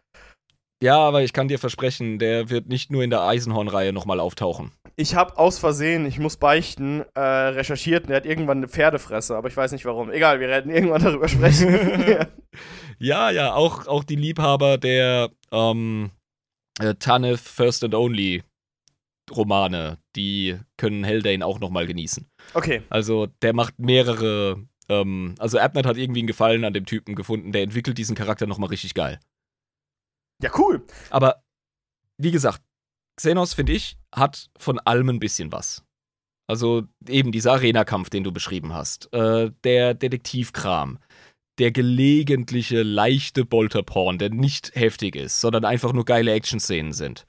Du hast immer wieder zwischendrin Ereignisse, die die ganze Story ein bisschen aufrütteln. Und das Coole ist, ich habe den Eindruck gehabt, dass Abner das hinkriegt, die Stimmung bei den Gegenspielern Eisenhorns durch ihre Aktionen, die du nur, die du nur durch Eisenhorns Sicht mitbekommst, klarzumachen. Du weißt mehr oder weniger immer, ob die sich gerade unsicher fühlen, ob sie aggro sind und äh, was sie jetzt zu welcher Handlung treibt. Das finde ich richtig geil. Obwohl es ja wirklich aus der Ich-Perspektive ist. Also es ist kein allwissender Erzähler. Es ist einfach nur Eisenhorn, der die ganze Story erzählt. Ne?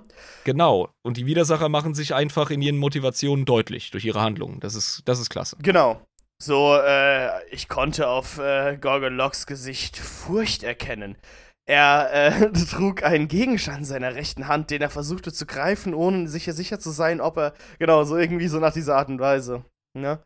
Um quasi emotional zu zeigen, okay, Eisenhorn hat verstanden, dass jetzt gerade das in ihrem Kopf vorging und äh, das treibt eben auch einfach die Charaktere, ohne dass sie selbst was sagen müssen. Das ist sehr clever geschrieben. Ja. Ich hatte teilweise so ein bisschen, äh, ja, ich habe gerungen mit dem, mit dem Sprecher, mit diesem Jean-Paul Beck. Ja, der Also- wurde zwischendurch komisch. Bevor ich irgendeinen Scheiß über einen Typen laber, der einen richtig schwierigen Job macht, also erstmal Hut ab. Ja, es ist nicht einfach, sowas zu sprechen. Aber ich glaube, erster Kritikpunkt, da kann er überhaupt nichts dafür, aber ich glaube nicht, dass er die Stimme hat für so einen Roman. Eisenhorn wurde immer sehr hoch gesprochen von ihm. Sehr. Naja, Eisenhorn hat nicht geklungen wie ein Inquisitor. Eisenhorn hat geklungen wie ein verängstigter Dieb. Ja, So ein bisschen, Also ne? das Voice, das Voice Acting selber fand ich gut. Ich finde die Stimmungen und die, die Absichten der Charaktere, das war gut gespielt. Ja, Es geht halt einfach nur um, um, die, um die relativ hohe Stimmlage die noch höher wird, wenn jemand äh, angepisst ist oder, oder, oder irgendwie, keine Ahnung, bei ganz normalen Funksprüchen während Kampfhandlungen, so normal die sein können. Also da kratzt es mir teilweise so ein bisschen am Trommelfell. Und genau. Äh, er hat da noch, er hat da noch so, so ein, ähm, so eine Eigenart, ähm, ER am Ende eines Wortes auszusprechen. Das macht er immer zu einem A. Und das ist, das fuchst mich so. Ich weiß nicht, ob andere auch darauf reagieren, aber dann gibt es halt Worte wie Gegner, Gleiter, weißt du? So, Ja, ja, ja, genau. das, das, aber das bin nur ich. Ja, das bin vielleicht nicht nur ich, aber das, das kam mir immer so ein bisschen. Oh, Ich mein, komm, äh, sprich, sprich's normal aus. in, in, in Verteidigung dieses Herrn muss ich sagen, ähm, dialektische Eigenheiten, wenn man auch etwas auf Hochdeutsch vorliest, sind immer noch da.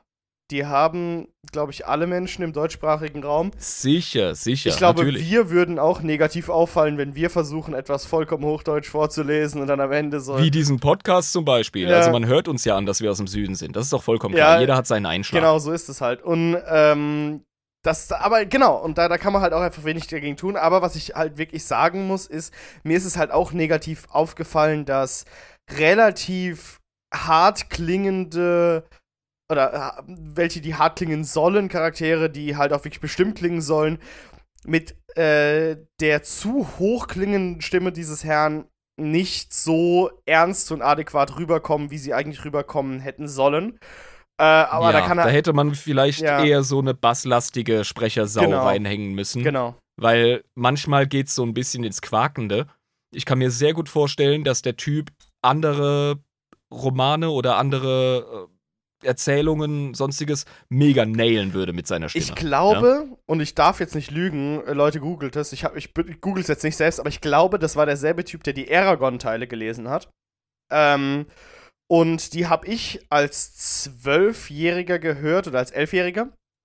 Äh, Deswegen kann ich mich Ja. an seine Stimme erinnern. Das hat er super gemacht, weil äh, das eben um einen 16-jährigen Jugendlichen geht und nicht um einen fucking Inquisitor in Warhammer 40k, weißt du?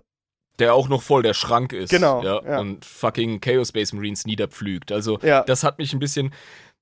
Da hatte ich beim Lesen hatte ich ein bisschen mehr Immersion als beim äh, Hörbuch. Genau. Da bin ich ganz ehrlich. Das- das- also wie gesagt, nochmal Hut ab, Herr Beck. Äh, weiß nicht, ob er das jemals hören wird.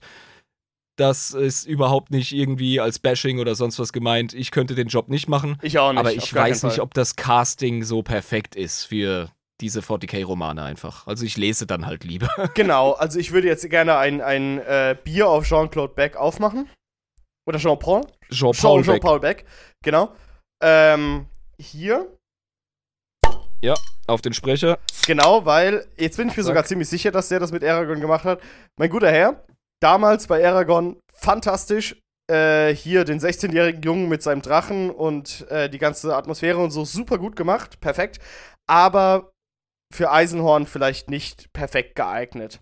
Eben ein unfassbar talentierter ähm, Hörbuchsprecher, aber halt eben für die Romane, für die er geeignet ist. Und da war das in der Situation schwierig manchmal. Wir müssen, bevor wir beenden, jetzt auch noch mal so eine kleine Stelle am Rücken kratzen. Das ist nicht nur unsere, das ist auch die der Zuhörer. Wir müssen über eines der geilsten Features des Romans reden, nämlich die Saruti. Genau. Und zwar im Detail. Wir haben es geschafft, uns zurückzuhalten und nicht äh, die Saruti zu äh, beschreiben, weil das ist so eine Sache, die mir auf der, auf der Zunge war, weil das ist total interessant. Genau. Also, dann schmeißen wir doch mal den Xenotron 1000 an. Hier, ich trete mal kurz gegen den Diesel. Ja, mach das mal.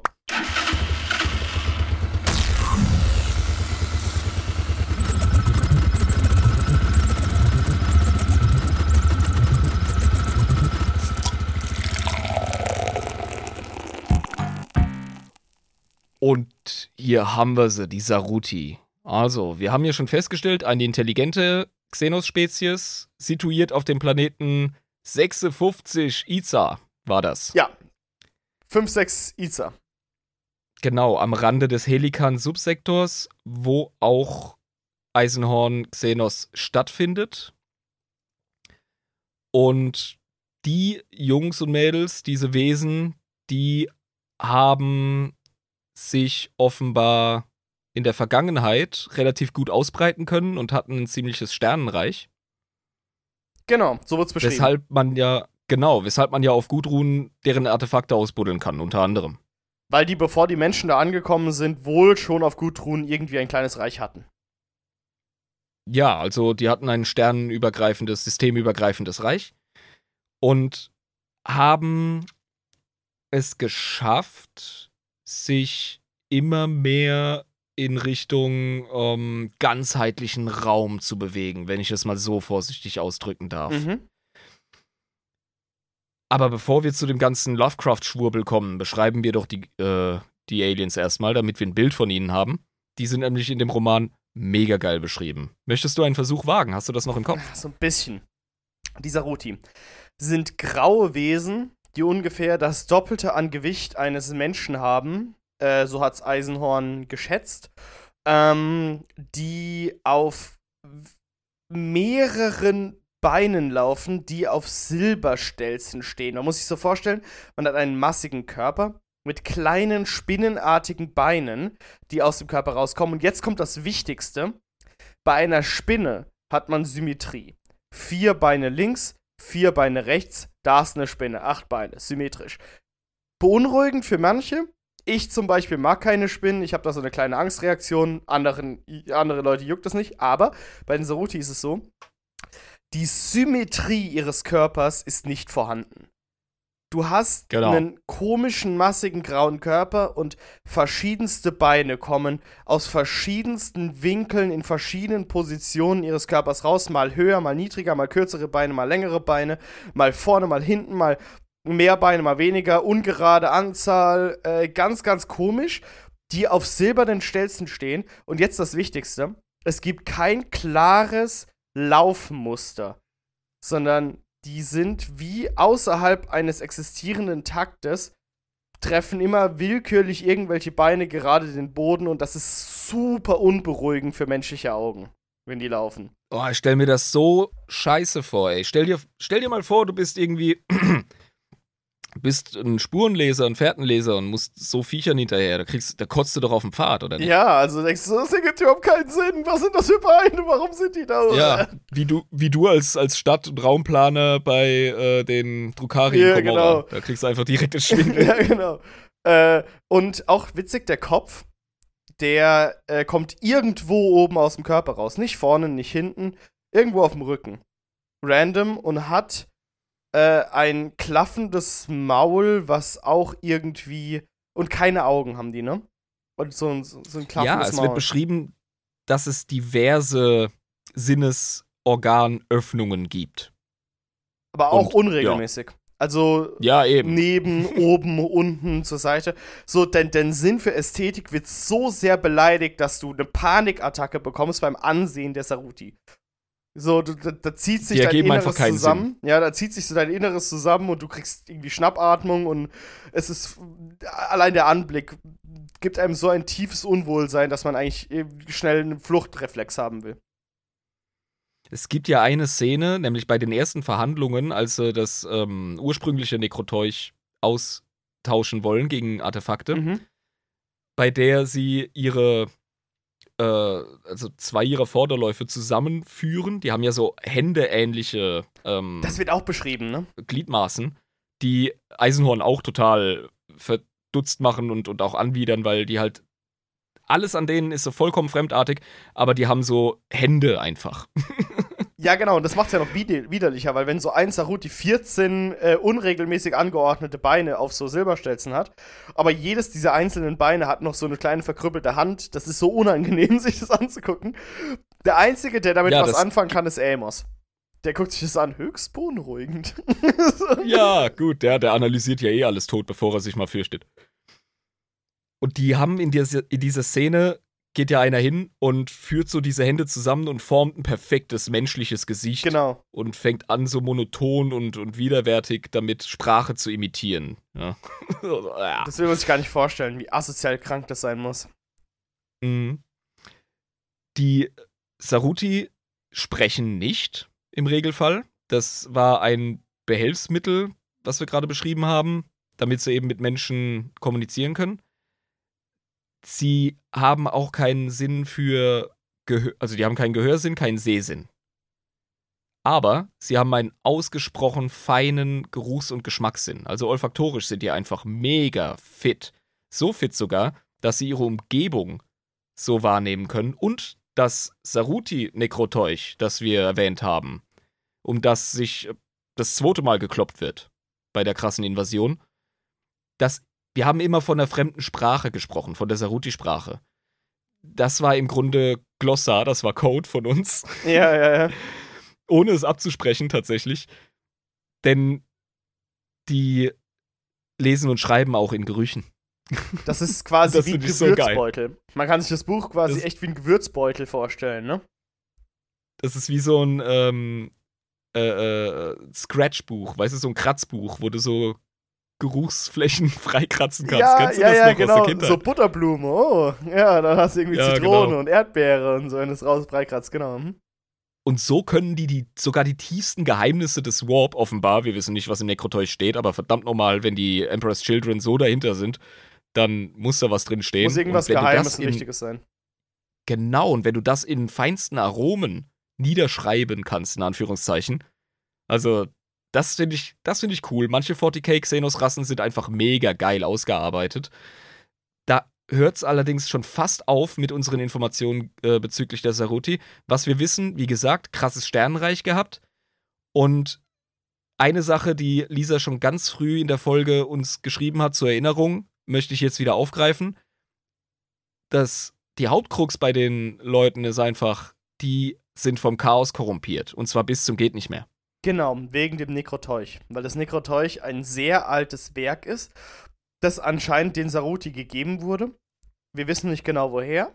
Aber dieses Volk hat dieses Werk, dieses Chaoswerk von irgendjemandem wohl bekommen und das hat sie verdammt. Genau, die sind vollkommen korrumpiert, Chaos verschwurbelt. Ah ja, offenbar Menschen, die auf der Flucht waren, haben ihnen das gegeben. Ah, okay, verstehe. kriegen wir gerade kriegen wir gerade zu verstehen. Okay. Wiss, wissen wir, ob äh, die ähm. Oh, wir wissen nicht, wovor die Menschen geflüchtet sind. Achso, wir wissen nicht, woher sie. Okay, gut. Aber darüber, jetzt erinnere ich mich auch, darüber wird im Roman spekuliert, aber dann lässt man die Spekulationen ganz schnell fallen, weil es irrelevant ist. genau. Aber äh, Genau. wissen wir, ob die Saruti, bevor sie das äh, Nekroteuch bekommen haben, ob sie da schon so unregelmäßige ähm, Gliedmaßen hatten und so verstörend ausgesehen das haben wäre oder die nicht? Frage. Das wäre genau die Frage. Das hat mich nämlich auch schon gekratzt. Äh, sind die in ihrer Erscheinung so abgefahren durch die Chaoskorruption? Also, ich kann mir sehr gut vorstellen, die waren schon vorher so Ja. Krebsspinnenartig. Aber nicht so funky wie jetzt. Ja, aber ich kann mir schon vorstellen, dass die Saruti ja nichts dafür können, dass Menschen so krank auf sie reagieren, weil das ist halt einfach ihre Umgebung und da fühlen die sich einfach wohl. Also das ist halt einfach irgendeine Xenos-Rasse, die ist halt intelligent, die wären wahrscheinlich ohne ähm, irgendwelche Chaos-Einflüsse eine ganz normale Xenos-Rasse, die halt einfach da sind so und die fühlen sich da in ihrem Shit relativ wohl. Also ich meine, die Saruti haben ja niemals den Anschein gemacht, als wären sie jetzt bösartig in der Art und Weise, wie sie die Umgebung verändern, mit den unrichtigen Winkeln und mit der Unwohl, also mit dem Unwohlsein, das die ganzen Leute verspüren, sondern es ist so, das ist halt eine Sache, da leben die halt damit. Das ist halt so Das ist der zweite Spekulation. Ja. Ja. das ist der zweite Spekulationspunkt, den ich gerne in die Unterhaltung bringen möchte. Und zwar, die haben irgendwann die konventionelle Raumfahrt aufgegeben. In ihrem großen Reich. Ja. weil sie sich darauf verstanden haben, in den Zwischenräumen, also erstmal vierdimensional sich zu bewegen. Oder gar fünf, keine Ahnung. Das wird ja von Deswegen- Amos erklärt, dass sie quasi von einer Welt zur anderen reisen können durch die Dimensionsreise, die sie können. Genau. Dass die da irgendwie so eine. Und wir wissen auch von Necron, dass die mega schnell reisen können ohne Warp-Scheißdreck, weil einfach weil sie so krasse Technologie haben. Ja. Es gibt wohl diese Mittel und die Saruti sollen wohl wahrscheinlich durch ihre Evolution oder durch Technologie in der Lage gewesen sein, ähm, enorme Distanzen zurückzulegen ohne Warp-Shenanigans etc., aber sind halt dennoch vom Chaos äh, verführt worden. Und ob das die Sache noch komplizierter oder noch schlimmer gemacht hat, keine Ahnung, aber deren Reich ist auf jeden Fall ziemlich zusammengeschrumpft, ist ziemlich zusammengekrumpelt, weshalb die ja jetzt auf der Suche sind nach den Überbleibseln ihrer einstigen Hochkultur und sich dann eben von irgendwelchen Affen da ihre Artefakte ausbuddeln lassen und bringen lassen. Ja. Ah ja, Also, Offenbar hat das Nekroteuch ihnen diese Fähigkeit gegeben. Ah, okay. Das erklärt vieles, weil diese Abhängigkeit war am Ende dann eben auch ihr Untergang, weil äh, Genau. irgendwie Dinge dann nicht mehr so viel Sinn gemacht haben. Ja. ja, genau. Aber das Ding ist, jetzt ist halt die Frage, wie waren halt die Saruti vorne, bevor das alles passiert ist? Weil ich kann mir vorstellen, dass wie alle verschiedenen Rassen, die es eben in der guten äh, Galaxie gibt, wenn die vom Chaos beseelt werden, passiert halt dieser Rasse ziemlich viel Scheiße. Und Kann alles passieren, seien wir ehrlich. ja, klar kann es ja sein, dass die Saruti vorher einfach ein ganz normales Volk waren, auch wenn die ein bisschen funky aussahen, auch wenn Menschen sich übergeben hätten bei ihrem Anblick. Heißt ja nicht, dass es wirklich ein böses Volk wäre, das irgendwie böse Absichten hat, sondern Chaos hat halt Chaos gemacht bei denen, ne? Hat halt irgendwie verchaost und dann war es halt so. Ja, und seien wir ganz ehrlich, selbst im Roman können wir nicht wirklich auf äh, Verbrechen zurückblicken seitens der Saruti Nee, oder irgendwelche aggressiven Handlungen oder so. Die sind einfach, die sind so nebenher, weil es tatsächlich um die Schlägerei zwischen Menschen geht. Naja, die Sklaverei, die sie halt gemacht haben, das ist halt ja, das gut, Einzige. nee, vielleicht, du, vielleicht ist das ja wie in einer, wie in einer Ameisenkolonie, weißt du? Mit Soldatinnen und Arbeiterinnen oder keine Ahnung. Wir wissen es nicht. Wir wissen noch nicht mal, ob das Sklaven sind. Vielleicht ist es auch einfach nur ein Teil ihrer äh, Subspezies. wir, wissen, wir wissen gar nichts über dieses Volk halt, das ist halt das ja, Ding. genau. Es, es wird ja auch im Roman spekuliert. Die, werden, die wurden zu früh Exterminatus, als dass man irgendwas über sie sagen könnte. Mhm. Also Lisa meint noch, sie waren vorher wohl schon recht ähnlich, wie wir sie im Roman erleben. Und das Chaos hätte ihnen dann mehr Macht gegeben und dadurch einen Krieg ausgelöst. Also das äh, ist für mich mega logisch, dass Chaos, Klar. Korruption halt auch einfach deine Zivilisation auffrisst. Weil du dann wirklich, äh, ne, dein Machthunger dann nochmal ganz andere Gestalten annimmt und du dann halt wirklich dich in den Bürgerkrieg in die Steinzeit zurückbombst, in Anführungszeichen. Also das würde erklären, warum deren Reich einfach vor die Hunde gegangen ist. Aber das finde ich auch total schön, ähm, so ein theoretisches Bild zu haben von einer Xenos-Rasse, die so unfassbar unterschiedlich ist, aber trotzdem halt einfach so, wenn Menschen hinkommen würden, würden sie sich komplett ekeln vor der ganzen Situation, aber sie unter sich fühlen sich dann halt relativ wohl. Also vor der ganzen Chaos-Scheiße. kann man sich richtig schön vorstellen, wie einfach dieser Ruti so, ja, äh, wir machen halt unser Ding und, und das zeigt halt auch einfach die Unterschiede, die quasi die Galaxie hervorbringen kann von verschiedenen Wesen, die unterschiedlichst Ja. auftreten können. Ich meine, wir hatten. Aber der ganze Lovecraftian ähm, Bullshit mit, äh, wie gesagt, nicht euklidischer Ge Geometrie und diesen Winkeln, die keinen Sinn ergeben, das sind für mich übernatürliche Sachen. Das sind Dinge, die können wir so im Universum einfach nicht Das sind beobachten. Chaos-Sachen. ist wie, das ist wieder natürlich. Ich glaube, das muss tatsächlich dann durch die Chaos-Korruption hinzugekommen sein ja. und muss, muss sie dann endgültig verfreakt und verfangt haben. So. Also quasi Ja. die Kirsche auf der Sahne, äh, Sahnehaube. Genau. Mhm. Bloß kann ich mir vorstellen, dass sie schon vorher relativ vom Aussehen her äh, ähnlich sein konnten, weil warum nicht? Ja, selbstverständlich. Das waren 100 Pro, waren das abgefahrene Spinnenwesen. Das, Genau. ist, das Mhm. steht doch außer Frage. Ja, ja. Genau. Aber sehr interessantes Volk auf jeden Fall. Ähm, fand's auch total cool, weil äh, wenn du das äh, also im Audiobuch hörst, denkst du dir die ganze Zeit, wer sind die Saruti? Wer sind die Saruti? Ich will's hören, du wirst einfach nicht enttäuscht. Weil, weil du denkst so, Ja! oh, das könnten jetzt irgendwelche langweilige Scheiße sein und dann wirst du quasi enttäuscht. So, nee, du wirst nicht enttäuscht. Du wirst quasi noch äh, beflügelt, indem, wenn du es hörst, Das oh, ist geil. so geil, ja. Weil total oft wird einfach nur angedeutet, was auch so ein Lovecraft-Ding ist. Ja, du deutest die Schrecken an, den kosmischen, und dann belässt es dabei und dann kriegst du vielleicht eine kurze Begegnung oder so, die auch nur so halbärschig ist und dann hockst du da mit deinem Horror und machst das Buch zu. Ja, Aber Abnett kriegt die Kurve ziemlich geil, ein Xenos-Volk einzusetzen, Teil zu beschreiben, die Protagonisten spekulieren zu lassen, die auftreten zu lassen, diese Aliens. Und du bist zwar nicht viel schlauer, wie gesagt, wir spekulieren uns hier jetzt auch einen Affen, ja, aber du hast auf jeden Fall was, womit du arbeiten kannst, du hast ein Bild vor Augen, du kannst dich so richtig reingruseln in die. Ist nur Genau. schade, dass es keine weiteren Auftritte von ihnen geben wird, denn wahrscheinlich war das ihr letzter Planet. Wir wissen es nicht, aber die Heimatwelt ist es auf jeden Fall geexterminatus und der Ordoxenos hat sich wahrscheinlich sehr, sehr gründlich darum gekümmert. Außer natürlich, irgendjemand will ein Buch über die äh, Saruti vor der Chaos-Scheiße äh, schreiben. Dann, klar, Aber. Ah, ja, sicher, natürlich, ja. Das geht ja auch immer noch. Äh, aber trotzdem, äh, ich, ich, ich fände es tatsächlich besser, wenn man das ruhen lassen würde. Wenn man nicht versucht, sie Ja, klar, zu, es zu überzuerklären. So viel. äh, wenn man es einfach so belassen würde. Weil das Ja. macht's einfach schön und spaßig und gibt äh, diesem Xenos-Volk so viel. Weil das halt einfach Ja, so ich denke, die haben erzählerisch auch einfach ihren Sinn erfüllt. Meinst du nicht? Ja, genau. Also, Weil, weil mehr brauchst du Ja. ja nicht. Es ist halt, sie, sie haben halt ihren, ihren kleinen erzählerischen Twist gehabt und haben ein, einen, einen kleinen Schrecken in den Leser so reingebracht, mit, diesem, mit dieser Unnatürlichkeit, mit dieser, äh, alles wird in den Wahnsinn getrieben, was mit Saruti zu tun hat. Und, äh, mehr, warum sollte man das übererklären? genau. Ja. Also, das waren die Saruti. Wenn Genau. euch noch was aufgefallen ist, was wir überlesen haben, dann schickt uns das, schreibt uns das. Wir haben Adeptus nicht alles besprochen. protonmail.com, genau, ja. Nee, wir haben nicht alles besprochen. Ihr findet uns nach wie vor auf Social Media und wenn ihr uns unterstützen wollt, dann könnt ihr das natürlich gerne machen auf Patreon, patreon.com slash adeptus in Ebris.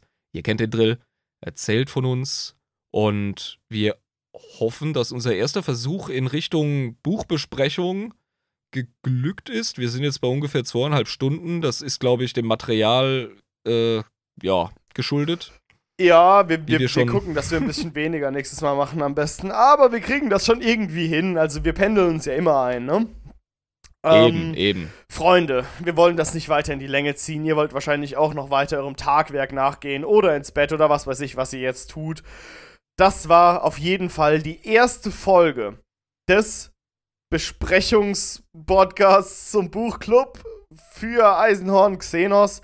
Und ich hoffe, dass euch es genauso gut gefallen hat wie mir. Ich hoffe, ihr habt auch äh, in der Zeit das Buch noch auch gelesen, wie wir das gemacht haben, weil dann macht es wahrscheinlich doppelt Spaß, dazu zu hören. Aber die nächste Buchclub-Folge wird kommen. Wir werden auch früh genug ankündigen, wenn wir das nächste Buch anfangen zu lesen. Naja, jetzt kann ich nur sagen, meine Freunde, macht es genau so wie Gregor Eisenhorn und lasst euch niemals vom Motherfucking Warp erwischen.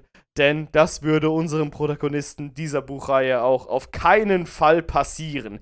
Macht es gut. Bis zum nächsten Mal. Also, Moment, die Leute sollen jetzt ins nächste Freudenhaus stolpern und sich eine Unberührbare raussuchen und die adoptieren. Ja, ja, das ja, genau. Das verstanden? so, wollte ich genauso sagen. Perfekt, Super. okay. Also, Freunde, sucht euch die nächste Prostituierte raus, geht raus auf die Straßen, macht das. Gehabt euch wohl, meine Freunde, lasst euch nicht mit Warp erwischen. Und ähm, man sieht sich nächste Woche bei der normalen regulären Folge und dann wohl in eineinhalb Monaten nochmal bei der nächsten Buchclub-Folge. Ich bin der Jabba, ich bin jetzt erstmal raus und der Irm will euch bestimmt auch noch was sagen. Ja, ciao, ey. Danke fürs Zuhören. Ihr seid die Geilsten und wir freuen uns auf das nächste Mal. Bis zum Tata. nächsten Mal. Ciao.